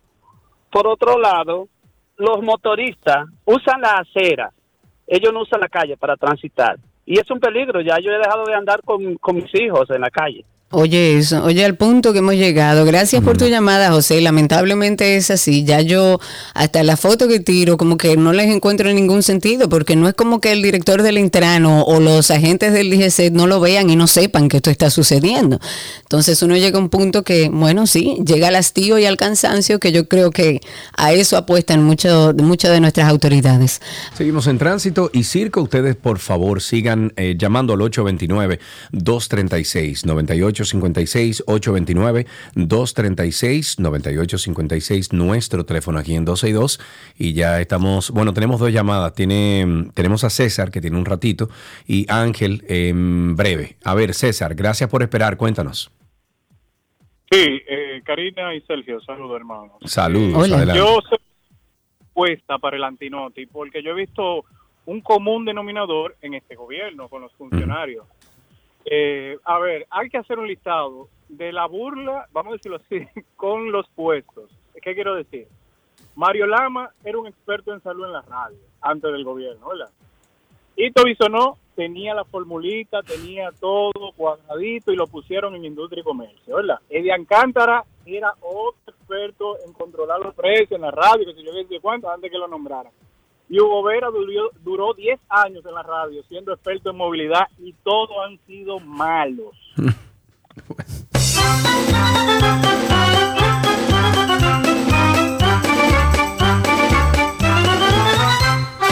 Yo no voy a decir nada. No voy a decir nada porque tiene cierta razón lo que ha dicho. Ahí tenemos a bueno. Ángel en la línea, Pero es como me 829. Es como me dijo el presidente, Sergio Carlos, desde los bleachers todo se ve muy bien. Digo, usted estuvo en los bleachers también. Pero ¿cómo se ve, presidente? Ahí está Ángel en la línea 829-236-9856. Cuéntanos, Ángel. Es que, es que una cosa es con guitarra y otra con violín. Claro, ¿Me lógico, entiendes? Antes, claro. antes criticaban lo de pasado. La misma Faride con la vaina de los préstamos. Han volado todo. El de Obrapur que comenzó arreglando cosas. Mira, ahí frente al botánico, yo camino diario por ahí, yo llevo un niño en colegio allá por la de bajada. Y eso no lo han terminado. Terminaron el pedazo que estaba para entrar por la carretera de Isabela, porque yo camino mucho por tu área, Karina. por ahí. Y eso no lo han terminado frente al botánico. Y tú, cuando tú salías de tu casa y tú quieras pasar por ahí para coger la churchi, Ujú. por ahí lo procede, no lo han terminado. Es que una Sí, cosa es con guitarra y otra con violín. Totalmente de acuerdo. Así Eso es. sí. Sí, sí, sí, sí. En- está nuestro amigo Raúl en la línea. Buenas tardes, Raúl. Buenas tardes, Sergio y Karina. Mira, Amigo. eh, ahora que escucho esa llamada anterior, por eso es que Karina te está rechazando tu invitación para ser vicepresidente de la República. Parece. Yo no caigo en ese gancho. Mira, eh, hablando un poco que escuché a Giancarlo Veras Goico, sí me interesa mucho ver la película de Don Freddy. A mí también. Hay muchas anécdotas, porque no solamente era presentador, también fue músico, fue libretista.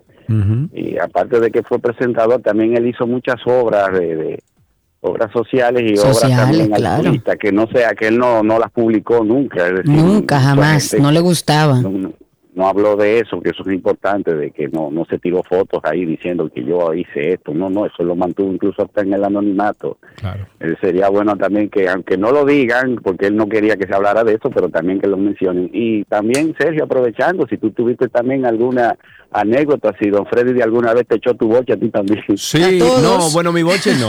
Mi, mi boche no, pero sí me corrigió. Me corrigió eh, don Freddy. Yo creo que muchos de nosotros que estamos en los medios y que tuvimos algún tipo de, de contacto con él, bueno, tú casi todos los días, Cari, pero eh, a mí de vez en cuando me decía, no se dice tal cosa, se dice Siempre. tal cosa. Eso era una escuelita. Sí, sí, sí, siempre me, me corregía. Y yo lo, y eso yo, hasta el día de hoy, la persona que me corrija, le agradezco, no me ofendo, porque eh, eh, el hecho es corregir y, y- y mejorar. Ahí Claro. tenemos a Jorge en la línea. Buenas tardes, Jorge. Buenas tardes, ¿qué hay? ¿Cómo están? Todo bien, Bienvenido. amigo, cuéntanos. Llamando un comentario aquí con el tema del tráfico de nuestra bella ciudad. Ok, Eh, adelante. hay una calle, si no me equivoco, la José Amado Soler, esquina Churchill, que es la esquina donde está el supermercado Bravo. Hay un semáforo para pasar de Piantini a Evaristo Morales. Pero hay un badén al mismo tiempo. Entonces el semáforo dura tres segundos y hay un badén y un taponazo con razón de que quiten el badén. No estaba faltando en todos lados, que terminen de arreglar todo. Muy bien. ¿Dónde hubo un accidente en el día de hoy, Karina? En Punta Cana, en la carretera hacia Punta Cana.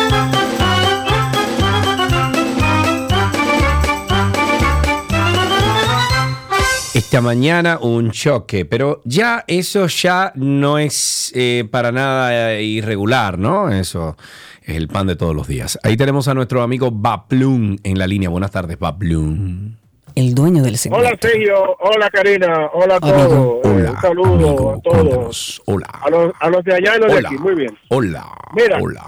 si la figura, si la figura pública entendieran que después que tienen, que llegan a lo más alto del cariño del pueblo y todo eso, que no se metan a la política. Que no se metan a la... Mira, yo creo que no va a haber aquí una persona que cuando la quiten del puesto, la gente se va a alegrar más que a lo que es a Hugo Vera y al ministro de, Obras Públicas. Porque no hay una calle que aquí hayan asfaltado, que la hayan pintado. Es por eso que se están quejando la gente que están llamando de la Colombia, porque la asfaltan, pero no hay señalización. Entonces, cuando vienen esos vehículos con esa luz de frente que parece el sol de noche, tú no sabes para dónde tú vas a coger. Me tienen harto Y ya. lo grande, lo Adiós. grande es que ni siquiera lo multan, no lo paran. No, no, no, eso no. Nada, nada, no hacen nada, no hacen nada. Ahora, que- a quien vean con un celular en la mano hasta de noche, ¿what?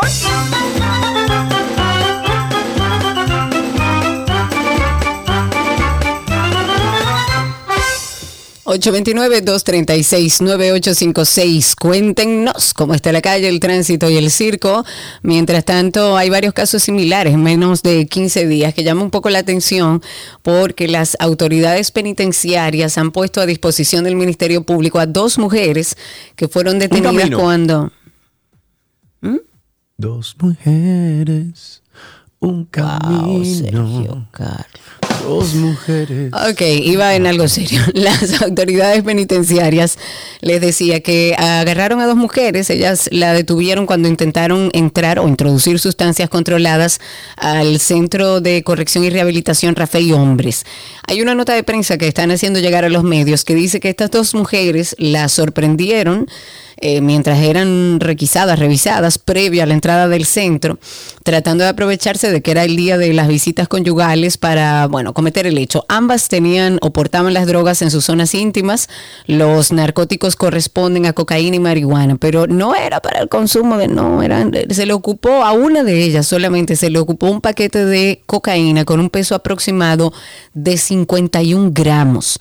La mujer confesó que era pareja de un privado de libertad en esta- en estatus preventivo, que tiene ahí ya un año y seis meses de prisión, pero ambas mujeres han sido puestas ya a disposición de la justicia. 829-236-9856. 829-236-9856. Nuestro teléfono aquí en 262. Aquí tenemos en la línea, déjame ver, tenemos dos llamadas. Eh, Rudy, primero, buenas tardes. Rudy, adelante. Eh, ¿Cómo estamos, Sergio y Karina? Muy bien, gracias a Dios, Rudy. Cuéntanos. Miren ustedes, pero vamos para noviembre ya. ¿Y cuándo es el junte de la comunidad? Ay, Es Karina verdad. Larrauri, eso ¿Y es por qué Karina. Larrauri? ¿Y tú no? ¿Tú no eres parte de esto? Pero es que tú siempre que Ármalo. organiza- ah, qué cómodo. Organícelo usted y Pero vamos a organizar eso. Es más, eh, Railsa o, óyeme, alguien de la comunidad tiene que organizar esto. Ayuden. Ujú. Ayuden, ¿no? Claro. Tú eres muy cómodo. No, No, cómodo ve, organícelo usted, invítenme Un por primera vez. Un jueves a las 5 o 6 de la tarde. Es el junta que tenemos que hacer.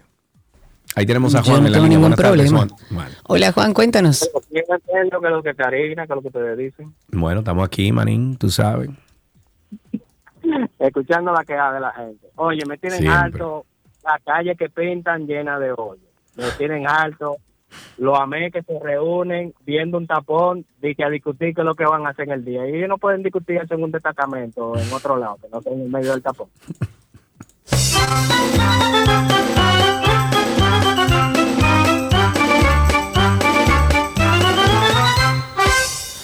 829-236-9856. Me parece que tenemos a Juan en la línea o fue con No, Juan que conversamos. Juan, ese era Juan, Eh, será Juan. Recuerden el teléfono en cabina 829-236-9856. Ahora sí, está nuestro amigo Yankee en la línea. Cuéntanos.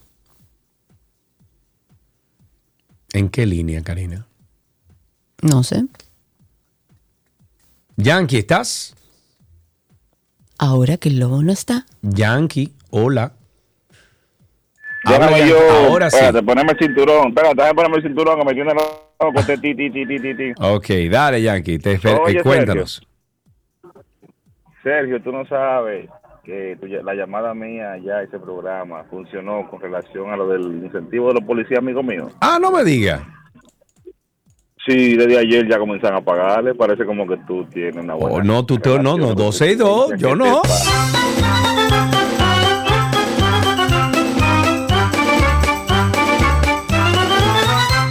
Ahí tenemos a finalmente a Julio en la línea. Buenas tardes, final. Digo, Julio, es- eres la última llamada, Julio, adelante. Sí, buenas tardes, ¿cómo están? Estamos bien, amigo, cuéntanos. Sí, mira, una pregunta con relación a Edesur, para ver si soy yo que estoy mal. Sí. Yo hago una reclamación allá de los últimos cuatro meses porque la luz me llegó muy alta con relación a los otros meses anteriores. Pero ¿qué pasa? De los cuatro meses que reclamé, ellos me dicen que la luz está bien, que todo está bien. Pero el último mes hubo un error. Me bajó bastante la luz. Entonces mi pregunta es, ¿por qué solamente bajó el último mes y no los otros meses? Ah.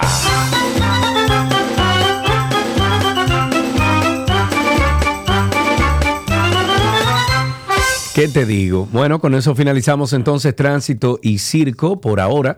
Gracias por la sintonía. Todavía ta- estamos aquí con ustedes media hora más. No se nos vayan.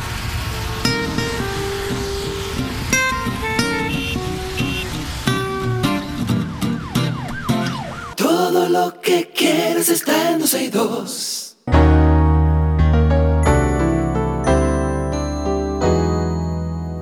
Estamos en medicina y recibimos en cabina a la doctora Jaycee Reynoso, la doctora del cabello le llaman. Ella es dermatóloga y tricóloga, que hay que explicármelo eso. Vamos a hablar con ella sobre, bueno, desmentir mitos y aclarando dudas sobre la salud capilar. Jaycee, bienvenida. Gracias por estar aquí. Hola, un placer para mí estar aquí nuevamente, hablar de pelo de tricología, doctora Cabello. ¿Y qué, es tricología? Porque a mí hay que explicármelo. Tricología es la ciencia que estudia el pelo y el cuero cabelludo, tanto su salud, o sea, la parte estética, capilar, como las enfermedades del cuero cabelludo per se. Ok, o sea que estamos hablando, perdón Sergio, de un tema de salud, no de, no de un tema cosmético o estético. El dermatólogo y el tricólogo pues ven la parte estética, también cosmética, pero mi fuerte es la parte clínica, la parte de salud capilar. Ok, perfecto. Entonces, em, a ver, eh, ¿se puede saber si tenemos alguna enfermedad, doctora, a través de nuestro de una hebra de cabello o nuestro cabello? Sí, se pueden saber, eh, de hecho, el pelo refleja muchas cosas igual que la piel, al igual que las uñas. El pelo es el reflejo de todo lo que está ocurriendo en nuestro cuerpo por dentro.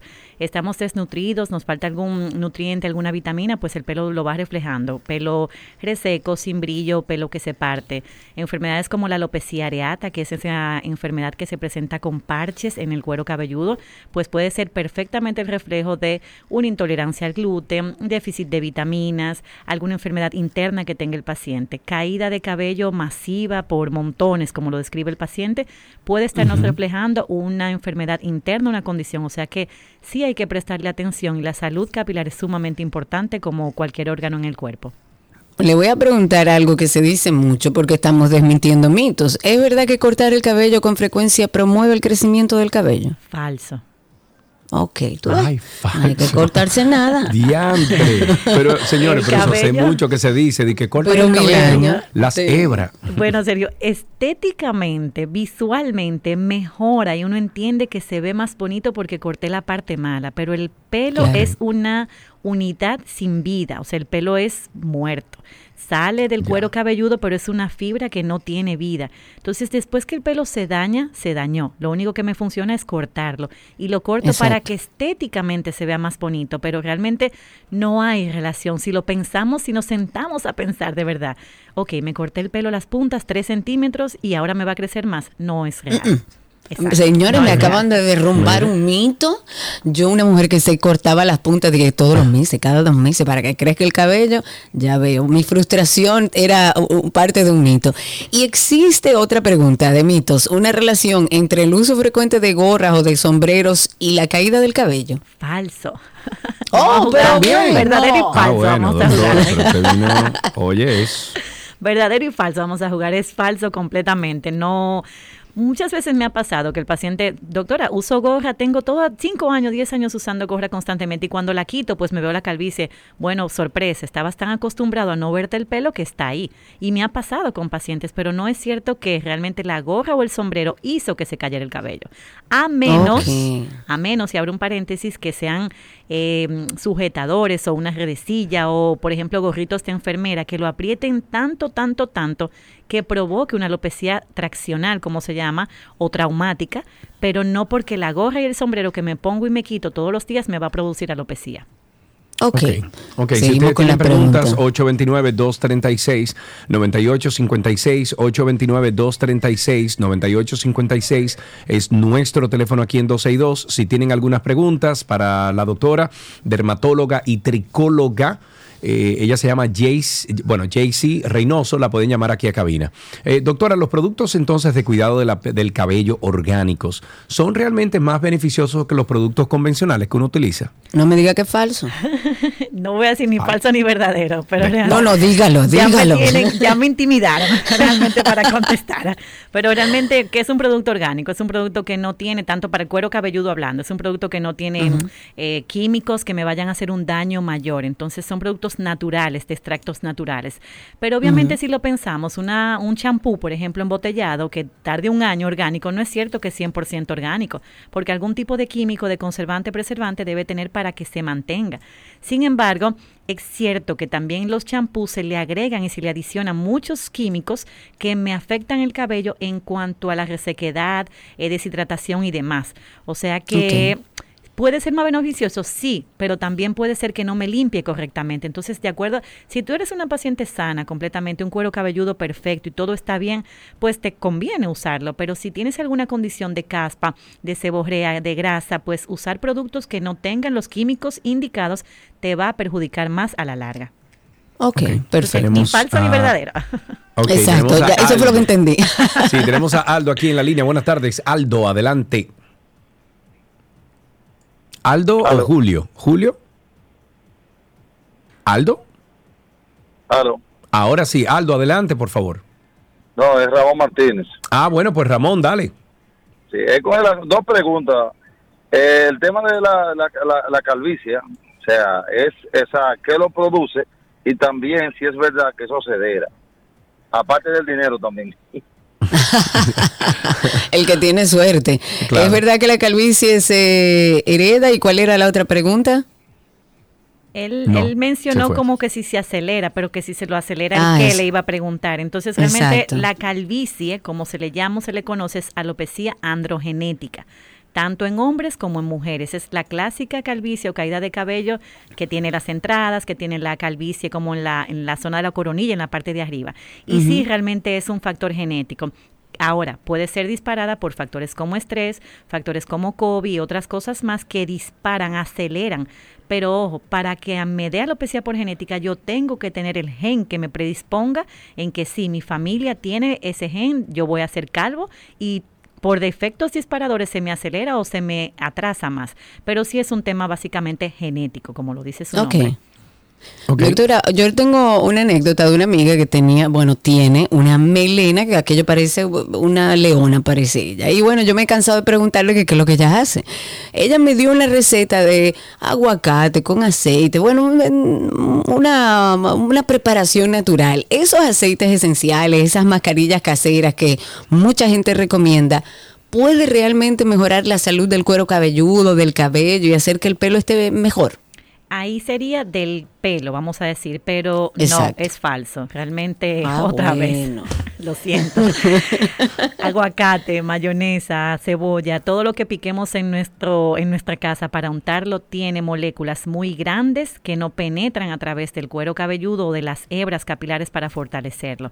Ahora, el ¿Cuánto uso- aga- aguacate Qué se gastó en mi casa Tú sabes ese la caco de mascarilla titina? que yo me fajaba a hacer Sí, con no, ese no, olor. Ese caco de tigre que tenía mi hermana, mira. Pero hasta yo lo llegué a hacer muchas veces antes de saber esta ciencia. Ahora, los aceites como aceite de coco, aceite de almendra, aceite de macadamia, moro, eh, por ejemplo, eh, que tienen ahí su aceite de argán, sí, sí tienen de cierto que hidratan realmente el cabello y, y Pero lo un momentico, doctora, pero, pero perdón, porque a mí también me han dicho, o yo he escuchado aquí en el mismo programa, creo, que los aceites generalmente tienen un proceso, eh, un proceso, eh, ¿cómo se llama esto? Per- eh, eh, en perjuicio al, al- a lo perecedero que puede ser ese acondicionamiento al cabello. Me explico.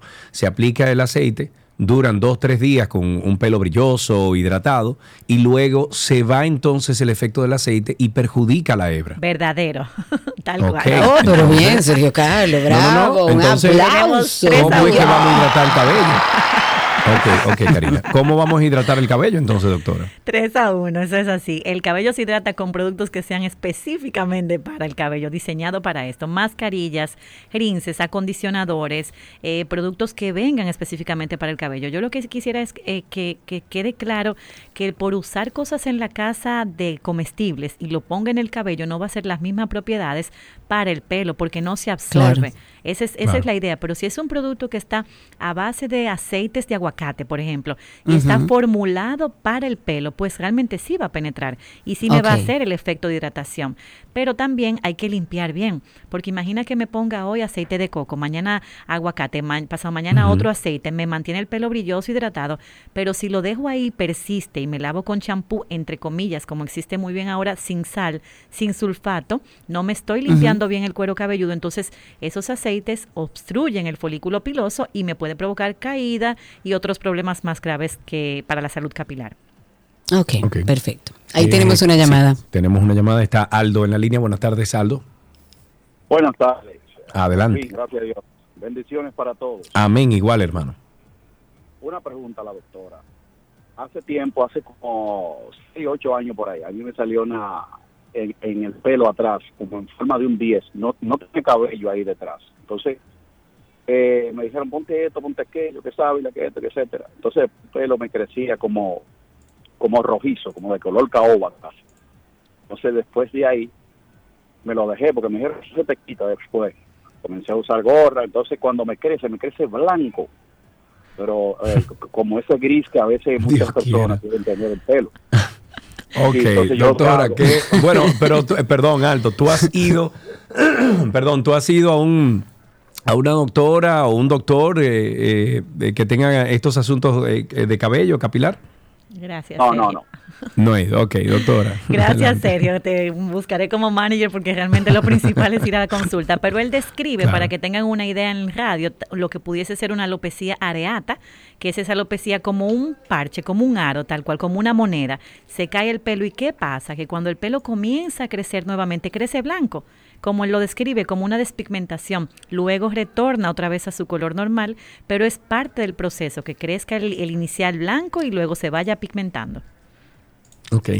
Eh, mm, entonces, bueno, eh, aquí me están preguntando lo mismo que acabamos de hablar. Búscate un... ut- a ver, ¿usted recomienda algún, no la marca, pero algún producto en específico para hidratar el cabello?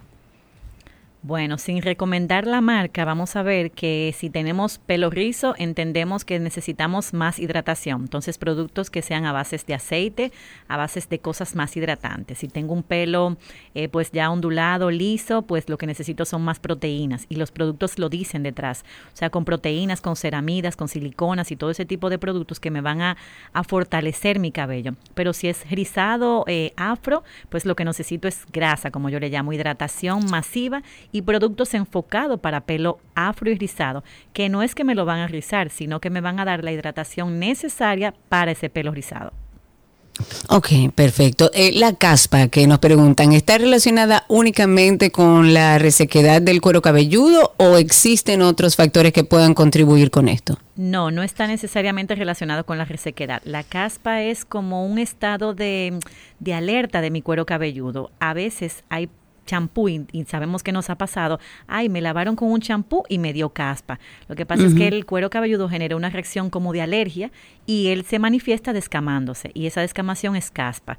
Ya hay una condición más grave que sería la dermatitis seborreica, que no es más que esa caspa que inflamó el cuero cabelludo y necesito medicamentos. Ya el champú, que son los clásicos pacientes que dicen, he usado múltiples champú, muchísimos champú y no me mejoran. Ya lo más probable tenga un estado inflamatorio, pero nada más no es una simple descamación porque sí, es una condición que puede ser genética, que puede ser por factores ambientales, que la exacerba el estrés, que le exacerban periodos de frío, bajas defensas, por ejemplo, como COVID, gripe, pacientes que usan antibióticos, cáncer y todo ese tipo de enfermedades que me inmunodeprimen mi sistema, pues logran que el cuero cabelludo se vaya descamando y me provoquen caspa. Perfecto. Y finalmente, ¿es cierto que peinarse con frecuencia o usar herramientas eh, de peinado que sean calientes puede causar daño irreversible en el cabello? Dos preguntas ahí. Lo de peinarse con frecuencia es saludable porque estimula la- el flujo sanguíneo y pues eso es favorable y me aumenta el crecimiento. Pero si tengo grasa y lo peino mucho, también voy a distribuir esa grasa del cuero cabelludo hasta el, hasta el final del pelo. Y si es un pelo grasoso, no me conviene. Sin embargo, si es un pelo seco, pues me conviene extender, como, como arrastrar esa grasa del cuero cabelludo para que se mantenga más hidratado. Y la segunda pregunta, las herramientas del calor son dañinas siempre y tenemos que entenderlo como mujeres que somos las principales usadoras de estas herramientas de calor. Lo más beneficioso es dejarlo secar al aire y si después queremos pasar calor, pues sería lo mejor, después que el cabello está seco. El cabello húmedo sufre, se descompone, por así decirlo, se desnaturaliza en una parte y cuando yo le aplico calor a ese cabello que ya está no en su forma intacta como debería estar, pues lo empeoro. Entonces, Claro. lo menos dañino, vamos a decir que sería de secarlo al aire y luego pasarle calor. Lo segundo pudiesen ser los rolos, lo tercero pudiese ser el blower y lo último y más dañino pudiese ser la plancha. Y aquí se abre un Claro. abanico grandísimo para otro programa de qué plancha, de que la mía no reseca, de que es de tal material o lo otro. Calor es significado de daño. El pelo tiene muchas sustancias dentro, incluyendo el agua, y cuando ese calor lo sobrepasamos, pues estallamos esas, esa- esas burbujas de agua y me provoca justamente eso, y es lo que me predispone a que el cabello se rompa con facilidad, que son esos pacientes que clásicamente se peinan y ven pedacitos de cabello, no una hebra entera, sino pedacitos Claro. de cabello, y eso es daño por calor y no hay otro diagnóstico ni clínico ni nada, eso es, te has maltratado mucho el pelo con procesos químicos o con calor y por eso entonces se ve así. Perfectísimo. Doctora, Doc- muchísimas gracias por todas las informaciones. Si ustedes quieren hablar con la doctora Jace Reynoso, la doctora Cabello, como se le dice coloquialmente, ella es dermatóloga y tricóloga, que por cierto, doctora, me voy a quedar con su teléfono porque necesito una consulta. A mí me está saliendo una manchita en un lugar ahí en la espalda que no- parece paño, pero no sé. O sea que tengo que pasar por allá a ver si es eso, si estoy tomando mucho el sol aquí en Punta Cana. 100%. O sea que le voy a llamar, doctora. A si usted quiere contactar a la doctora, DRA guion bajo Jace Reynoso. Le vamos a estar compartiendo esto a través de arroba 12 y 2. Hasta aquí, medicina. Entonces,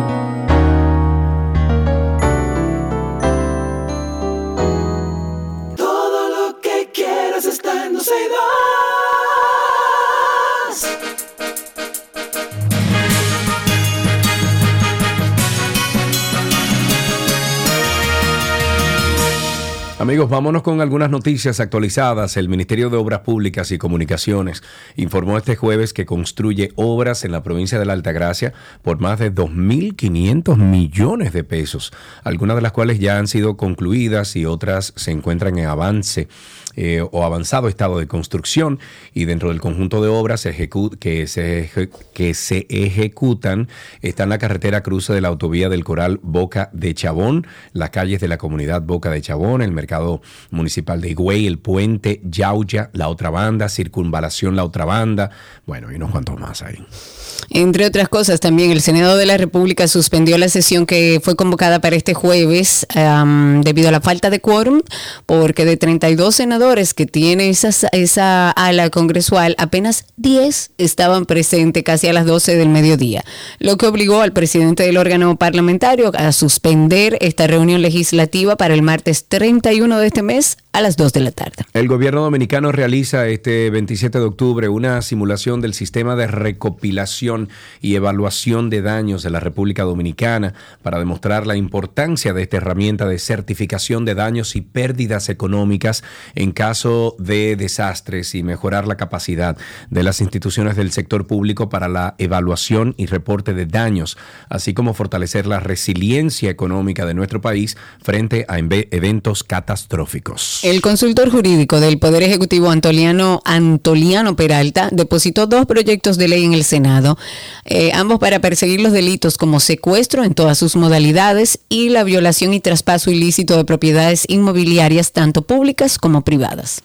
Otra cosita, y esto va con la operación Antipulpo, el incidentado juicio de fondo del caso Antipulpo podrá continuar la semana próxima luego de que las juezas del segundo tribunal colegiado del Distrito Nacional eh, pues em, dice aquí que eh, dos incidentes del Ministerio Público y abogados defensores que pedían respectivamente el inicio, el reinicio y nulidad de la acusación luego de un mes de faena. Bueno, ya en el corto tiempo que lleva el juicio de fondo, el caso Antipulpo pasó por una petición de recusación contra estas juezas por parte de la PEPCA. En otra información, la Comisión Consultiva para la Libertad de Expresión, que fue designada por el presidente Luis Abinader, va a remitir al Poder Ejecutivo un anteproyecto de ley sobre libertad de expresión y medios de comunicación. Esto es una pieza legislativa que busca brindar las garantías necesarias dentro del ejercicio de la libertad de expresión. Ya tú sabes lo que van a hacer. Hasta aquí, hasta aquí esta, mm, esta actualización de noticias en 12 y 2.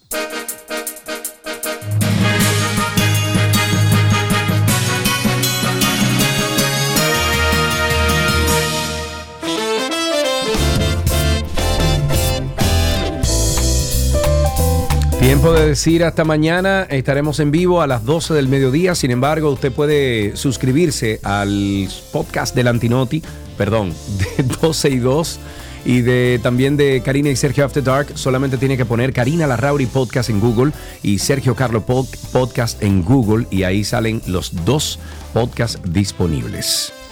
Será hasta mañana. Chao, chao. Sean felices.